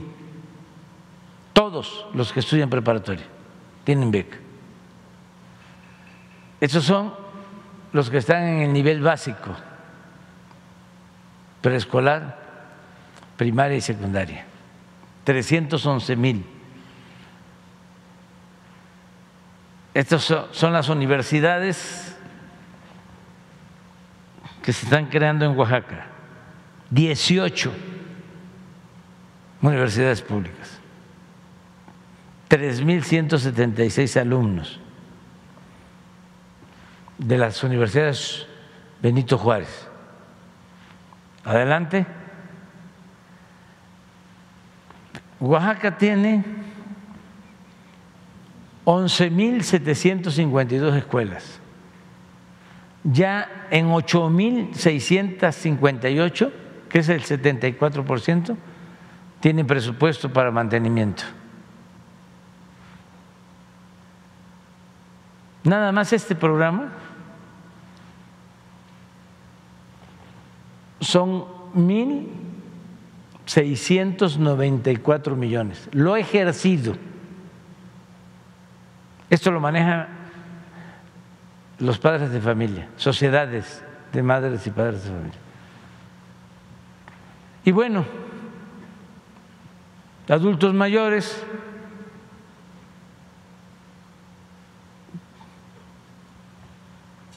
trescientos setenta y tres mil pensionados. Y así, niñas, niños con discapacidad, 47 mil. Entonces, todo esto es lo que vamos a dejar a Oaxaca. A ver, sembrando vida, a ver si está. Que este es importantísimo. Esta es producción para el bienestar. Este. Ya hay 38 mil, 36 mil, está programado 38, 36 mil 892 que reciben mes con mes un jornal para cultivar sus propias parcelas. Ya están trabajando 92 mil 230 hectáreas, casi 100 mil hectáreas. Y aquí están sembrando mucho maguey. Eh, para el mezcal que si, ¿cómo es? Si para todo mal un mezcal y para todo bien también Presidente, únicamente le digo, le ejemplifiqué muchas situaciones eh, que hay en Oaxaca para que se quede como antecedente, sobre todo por el foro que representa esta conferencia matutina. Le digo, esperamos que en Oaxaca, cuando menos a título de planteamiento, se quedara el ferrocarril durante su administración. A, título de planteamiento, los demás temas que le acabo de. Y lo de salud también se me pasó decir que va a quedar al 100. Sí. Este, todos los centros de salud, todos los hospitales, como lo estamos haciendo ya.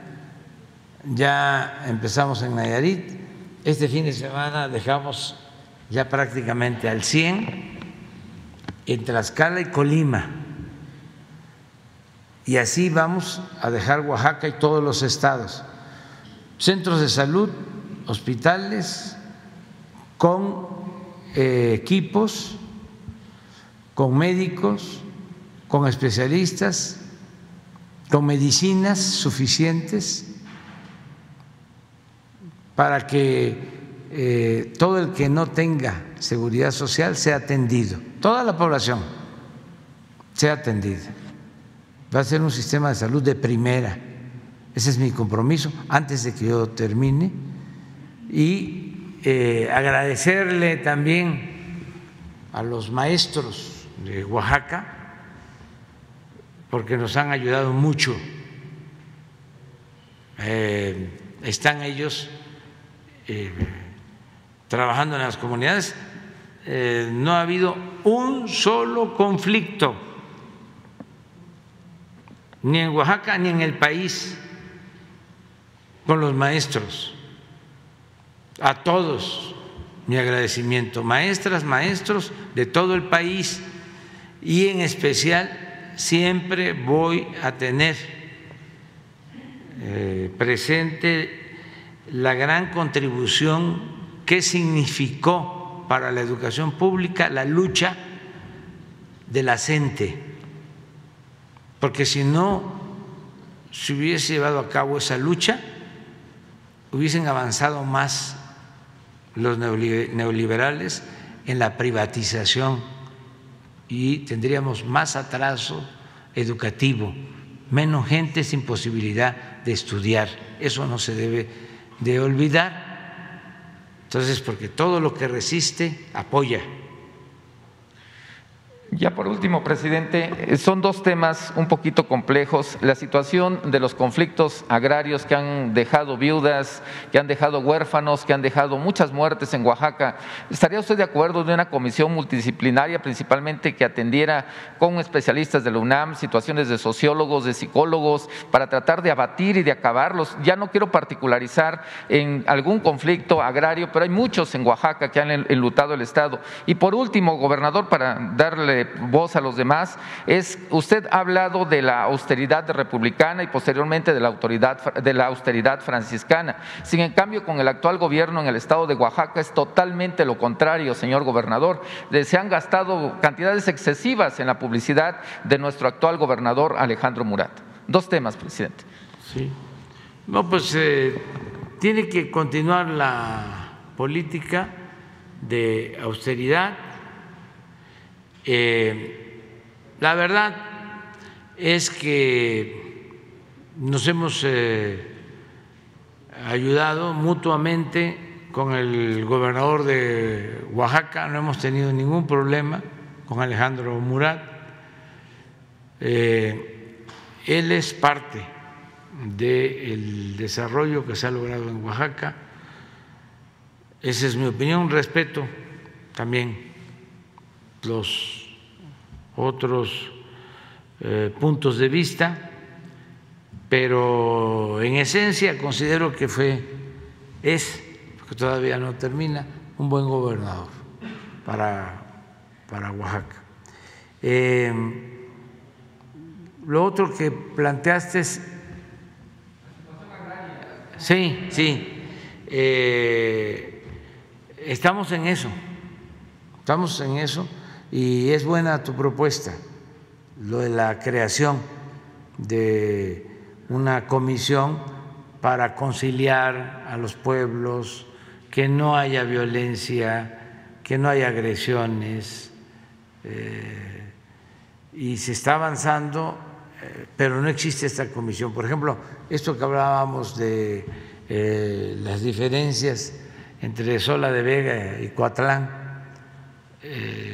lleva años y ya se está logrando, porque las dos comunidades, los dos pueblos están ayudando, porque ya la gente no quiere más enfrentamientos y vamos a conseguir la paz ahí.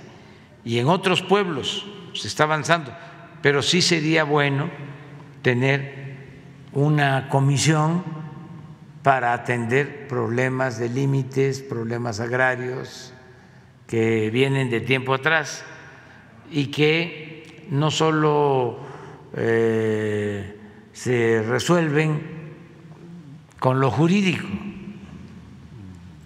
Puede ser que la Suprema Corte le dé la razón a una de las partes, a un pueblo, pero el problema va a continuar hasta que no haya un acuerdo entre los mismos pueblos. Esa es una labor importante, lo tomamos en cuenta. Nada más queda Hans. Ah, no vino, pues ya. Nada más les voy a dar una información. Eh, sí, para que, si no van a decir que no hubo, este, no hubo información. Ah, perdón, ahí está. Sí. Sí. Sí, es que. Ya te estaban cepillando. Ya me estaban. ya me estaban cepillando. Eh, presidente, muy buenos días. Hans Salazar de Noticiero en Redes.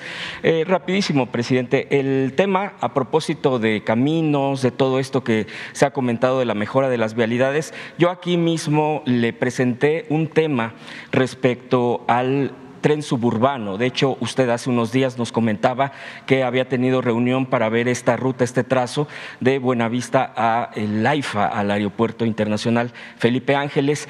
Los vecinos de Tultepec incluso siguen en este pendiente del tramo elevado que piden precisamente para no partir sus comunidades en dos, ya que si va por abajo tendrían esa complicación de varios temas. De hecho, ahí hay un hay una diferencia con el propio presidente municipal de Tultepec, donde él está de acuerdo que sea por abajo, pero hay vecinos que se oponen, han hecho incluso propuestas al respecto y preguntarle por ello. Y rapidísimo también comentarle que en la comunidad de Abasolo del Valle también eh, tiene que ver con caminos con vialidades. Ahí está Pemex en tema de exploración y varias empresas transnacionales también en esto. No entiendo si sean incluso contratadas por la misma empresa estatal, pero en este municipio eh, de Playa Vicente, en la comunidad Abasolo del Valle, en Veracruz, eh, pues les han dado largas desde el 2011, que ellos afirman, es gente muy humilde, que les han destrozado sus caminos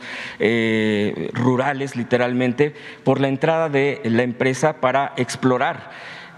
Prácticamente usaron también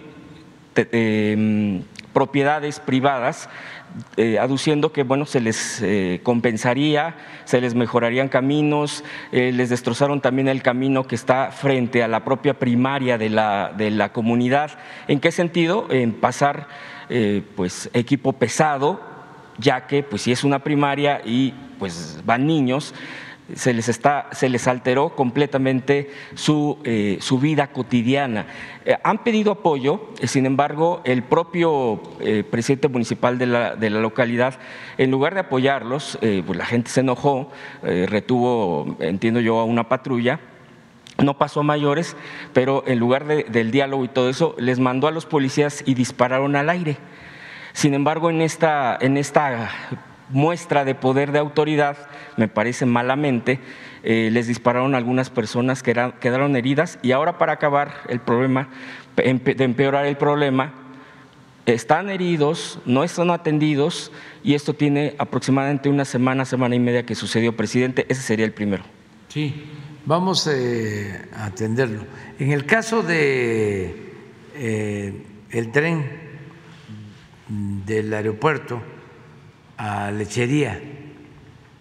Sí. Este, la semana pasada tuvimos una reunión y ya se autorizó eh, el apoyo a los vecinos, se llegó a un acuerdo con los cinco presidentes municipales y yo eh, aprovecho para agradecerles que nos están ayudando y desde luego a los vecinos que nos eh, permitan avanzar en la obra.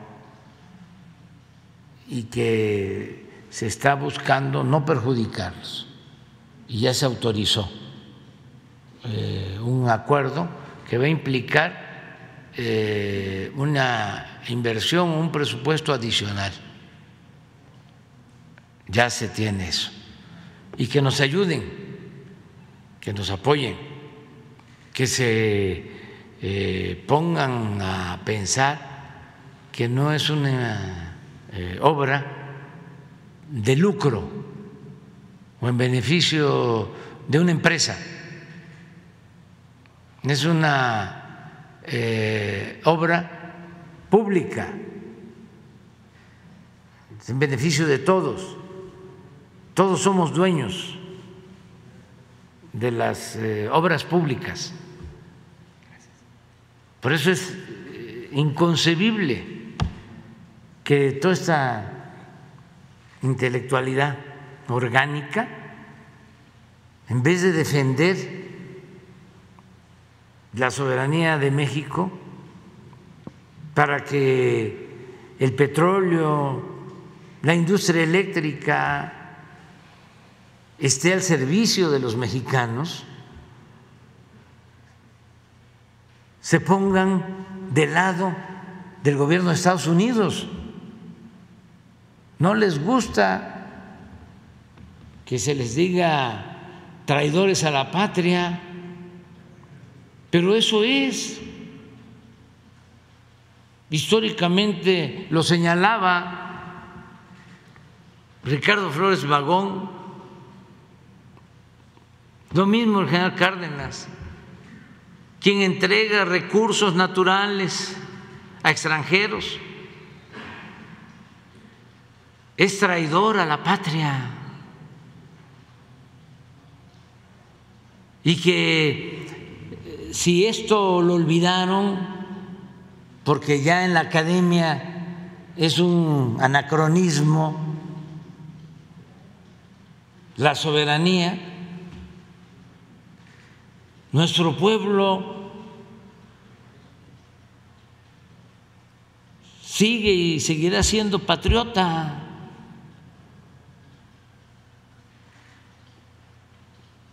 No se puede eh, borrar la historia.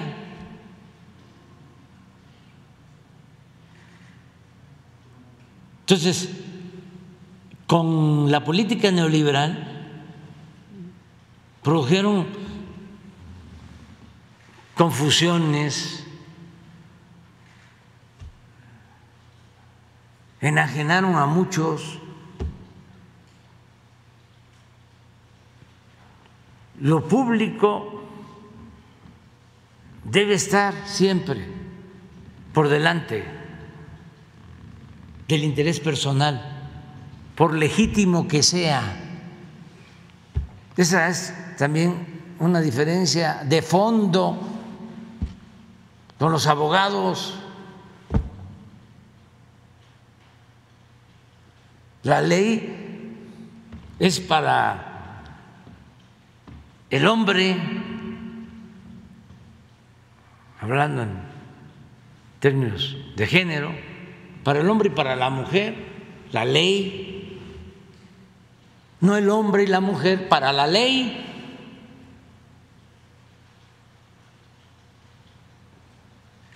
Es eh, todo lo que tiene que replantearse.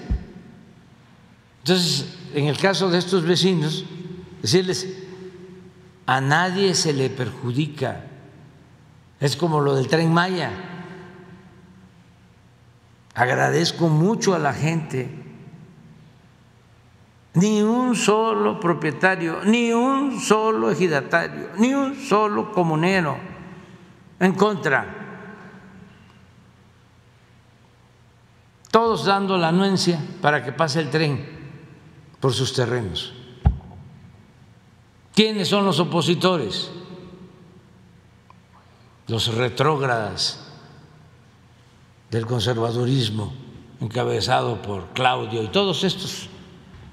¿Por qué no pones los que están ahora queriendo que nos castiguen los de Estados Unidos? Con lo del tratado. La primera lámina. Pero así son, ahí está.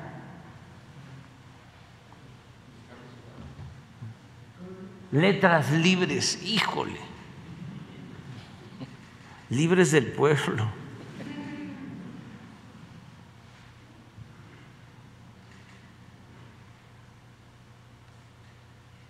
Ugalde.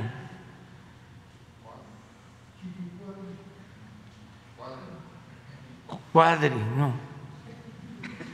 Pero pon más porque hay otros.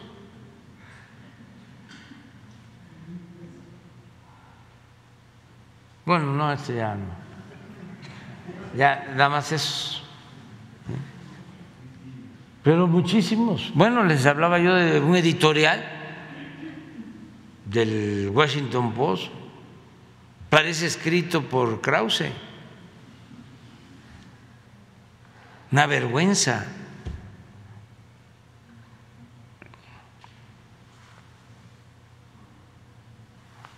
Y termina el editorial diciendo de que eh, nos van a, a detener este, hablan con toda claridad de qué es el petróleo, el que está en debate y que nos van a detener porque así Estados Unidos logra defender sus derechos, pero además está protegiendo al pueblo de México. O sea, ya eh, hay que buscar mecenas, benefactores, padrinos, como siempre en el extranjero, para defender al pueblo de México. Bueno. Ya termino. Presidente, nada más para eh, preguntar y concluir también con otro, otro planteamiento rápido. Eh, preguntarle, el, eh, con esto, esto, esto primero que he planteado, ¿Sería posible, en todo caso, para, de acuerdo a lo que usted está comentando de las reuniones para esta situación de la ruta del tren suburbano, que se pudiera explicar a los vecinos de manera más ampliamente y no solamente de manera reducida, para que sepan exactamente en qué se va a destinar el recurso para las mejoras en estos tramos? Porque incluso tienen bloqueado y todo esto, y me parece que en todo caso faltaría más información con ellos, que la autoridad misma local con representación federal quizá puedan estar viendo esto. Y el otro punto, eh, no sé, los pobladores la verdad es que están bastante alarmados del poblado que le digo de Veracruz con el tema de los caminos y todo esto. En ese caso, Ajá. Eh, en el caso, lo, primero, eh, lo acaba de tratar Rabín y le voy a pedir que se pongan de acuerdo con los... Son cinco presidentes municipales pero que la comunidad tenga toda la información. Rabin Rana, que se haga cargo. Y en el segundo caso, que es lo de los trabajos que está haciendo Pemex en esta región, es como Tierra Blanca, por ahí. Sí. Este, que lo vea el director de Pemex para que de inmediato se ayude y si hay heridos se les atienda y todo. Gracias, presidente. Y ya por último, el día de ayer se divulgó una declaración, una expresión de Sandra Ávila Beltrán, identificada como la reina del Pacífico, que fue detenida eh, hace ya unos años acusa que el presidente, eh, expresidente Calderón, así lo dijo textual, ha sido el más cruel y fatal que ha tenido México. Y sostuvo que el mandatario le fabricó un delito para poder sentirse un buen presidente o un buen mexicano cuando él colaboraba directamente con cárteles mexicanos donde recibió mucha de la fortuna que tiene ahora, que gozan él y su familia del narcotráfico. Es una declaración textual la que acabo de leer eh, y que el día de ayer salió, se difundió por parte de esta persona que acabo de decir quién es, eh, directamente señalando a Calderón. Ya usted ha expresado incluso aquí eh, sobre el tema de los expresidentes, no andaré, no andaré en ello, presidente. Sin embargo, usted sabe perfectamente, todos lo sabemos, que diariamente el señor Calderón o permanentemente prácticamente reta y, sigue en una actitud hasta burlona y grotesca. Eso es un asunto evidente que eh, eh, causa eh, mucha contrariedad al respecto. Este, este, tipo de declaraciones pues fijan también un tema de preguntarnos cuál es la situación cuando García Luna está, y también ya lo sabemos perfectamente, que en octubre quizá, porque sus abogados ya están pidiendo que la audiencia ya en Nueva York de su juicio se traslade para el próximo año, pero él dice, dice este personaje, esta persona que fue detenida en su tiempo, eh, y, él cuándo va a pagar? Este es un punto. Él sigue en un tema tan de burla que ya muchos lo vemos con el rostro de la muerte, el rostro de un sexenio donde hubo todo esta, este asunto de desaparecidos que siguen. De hecho, prácticamente varios de estos personajes, presidente, le echan la culpa a usted. Y eso es una realidad. O sea, el tema de los desaparecidos se lo acusan a usted. El tema de, eh, toda la situación de la violencia, que viene también por muchas inercias y los cárteles que se formaron incluso durante su sexenio, vienen contra su gobierno. En fin, eso está muy claro en un esquema de esta oposición, eso es muy claro. Después de esta declaración, después también de que vino Pablo Gómez, el, el encargado del Instituto perdón, de la, de, la unidad eh, de investigación financiera, yo preguntarle, presidente, él aquí yo, yo alcancé a preguntar si había otros expresidentes que la UIF tuviera bajo su radar de acuerdo a sus facultades. Él dijo que no lo negaba, tampoco lo afirmaba. Presidente, de acuerdo a todo esto, de acuerdo a la situación, de acuerdo a la burla constante de este expresidente, y no solo eso, de todo lo que debe, de todo lo que se le acusa, de todo este tipo de cosas, presidente, yo preguntarle, ¿no habría acaso por lo menos un intento de la UIF de investigar los recursos si efectivamente vienen del narcotráfico de este expresidente Calderón? Ya expusiste, ¿no? Ya. Ok. Este, ya diste a conocer lo que declaró esta señora eh, y ya la autoridad competente tiene que resolverlo. Y acerca de las críticas no hay ningún problema. No, de veras. Yo tengo un escudo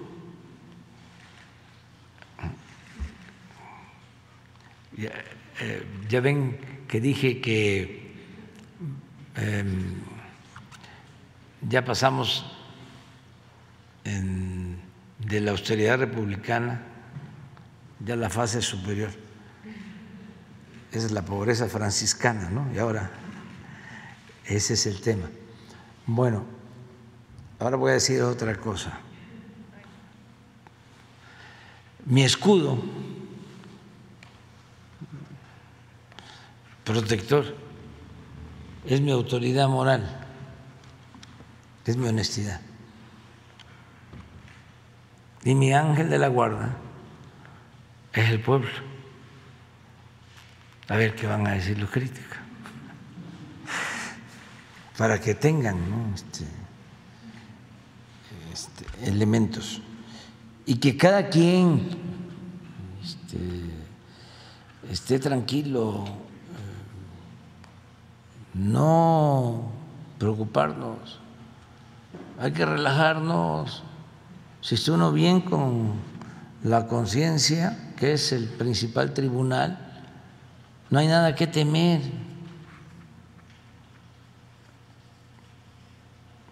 Importante es eso, ser congruentes, actuar con rectitud, con principios, con ideales, no mentir, no robar, no traicionar. Eso es lo más importante. Lo demás eh, no es vida. Eso no ayuda. Yo siempre he dicho que a la gente que uno quiere más, y debe de querer uno a mucha gente, pero a los que quieren más, a los hijos, a la gente más cercana, amigos, compañeros, que pueden ser 10, 20, miles, millones. Hay que aconsejarles que no tengan tanto apego ni al poder ni al dinero y que se puede ser feliz estando bien con nosotros mismos, con nuestra conciencia y con el prójimo. Y no dejarse llevar por lo material.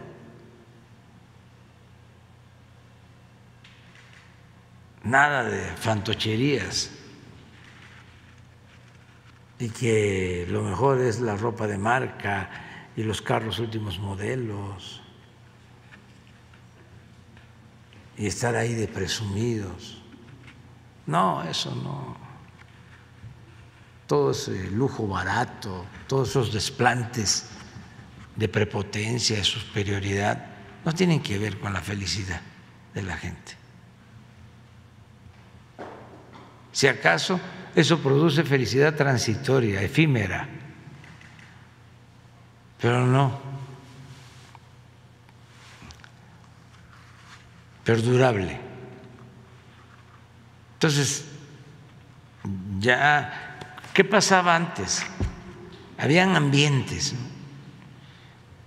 en donde lo más importante era lo material, la fama conseguida como fuese, el dinero. Entonces eso llevaba a cosas horrendas, a asesinatos entre familias por herencias. Acabamos de conocer de un caso tremendo, también por la ambición al dinero. ¿Se acuerdan de unos asesinatos en Boca del Río? De un ganadero y bueno, pues ya se sabe quién presuntamente es el responsable y es gente cercana. Les comentaba yo de un asunto de Monterrey, de una herencia de dos mil millones de dólares. Entonces, pleito de los hijos, se murió el papá. Bueno, creo que lo desenterraron porque se acusaban de que uno de los hijos lo había envenenado y todo por la herencia.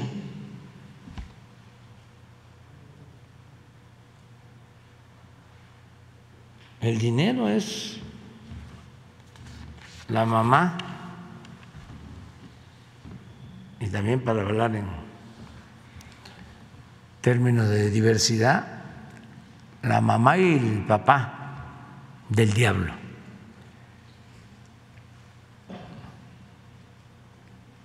Y lo material no es la vida.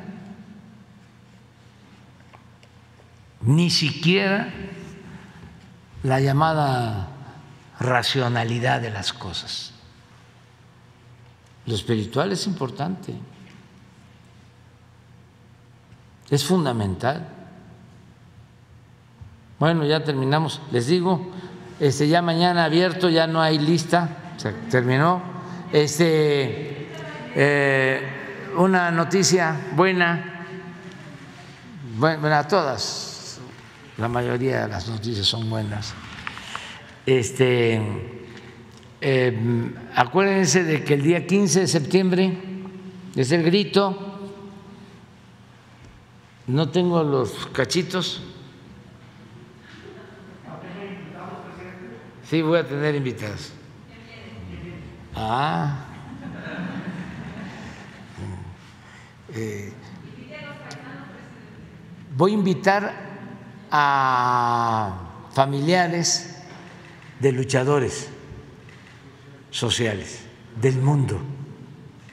O sea, sí, de los que, bueno, ya invité, y así voy a invitar a otros,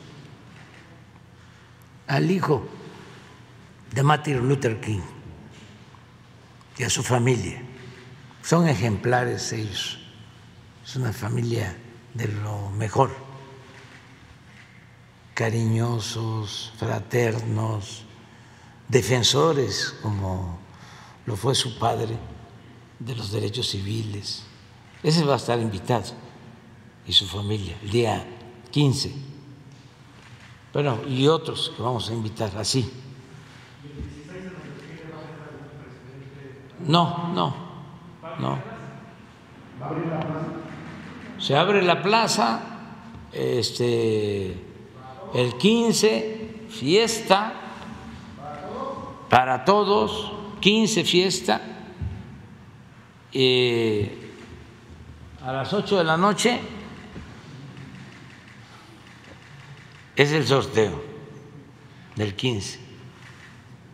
A las 9 eh, se abre la plaza.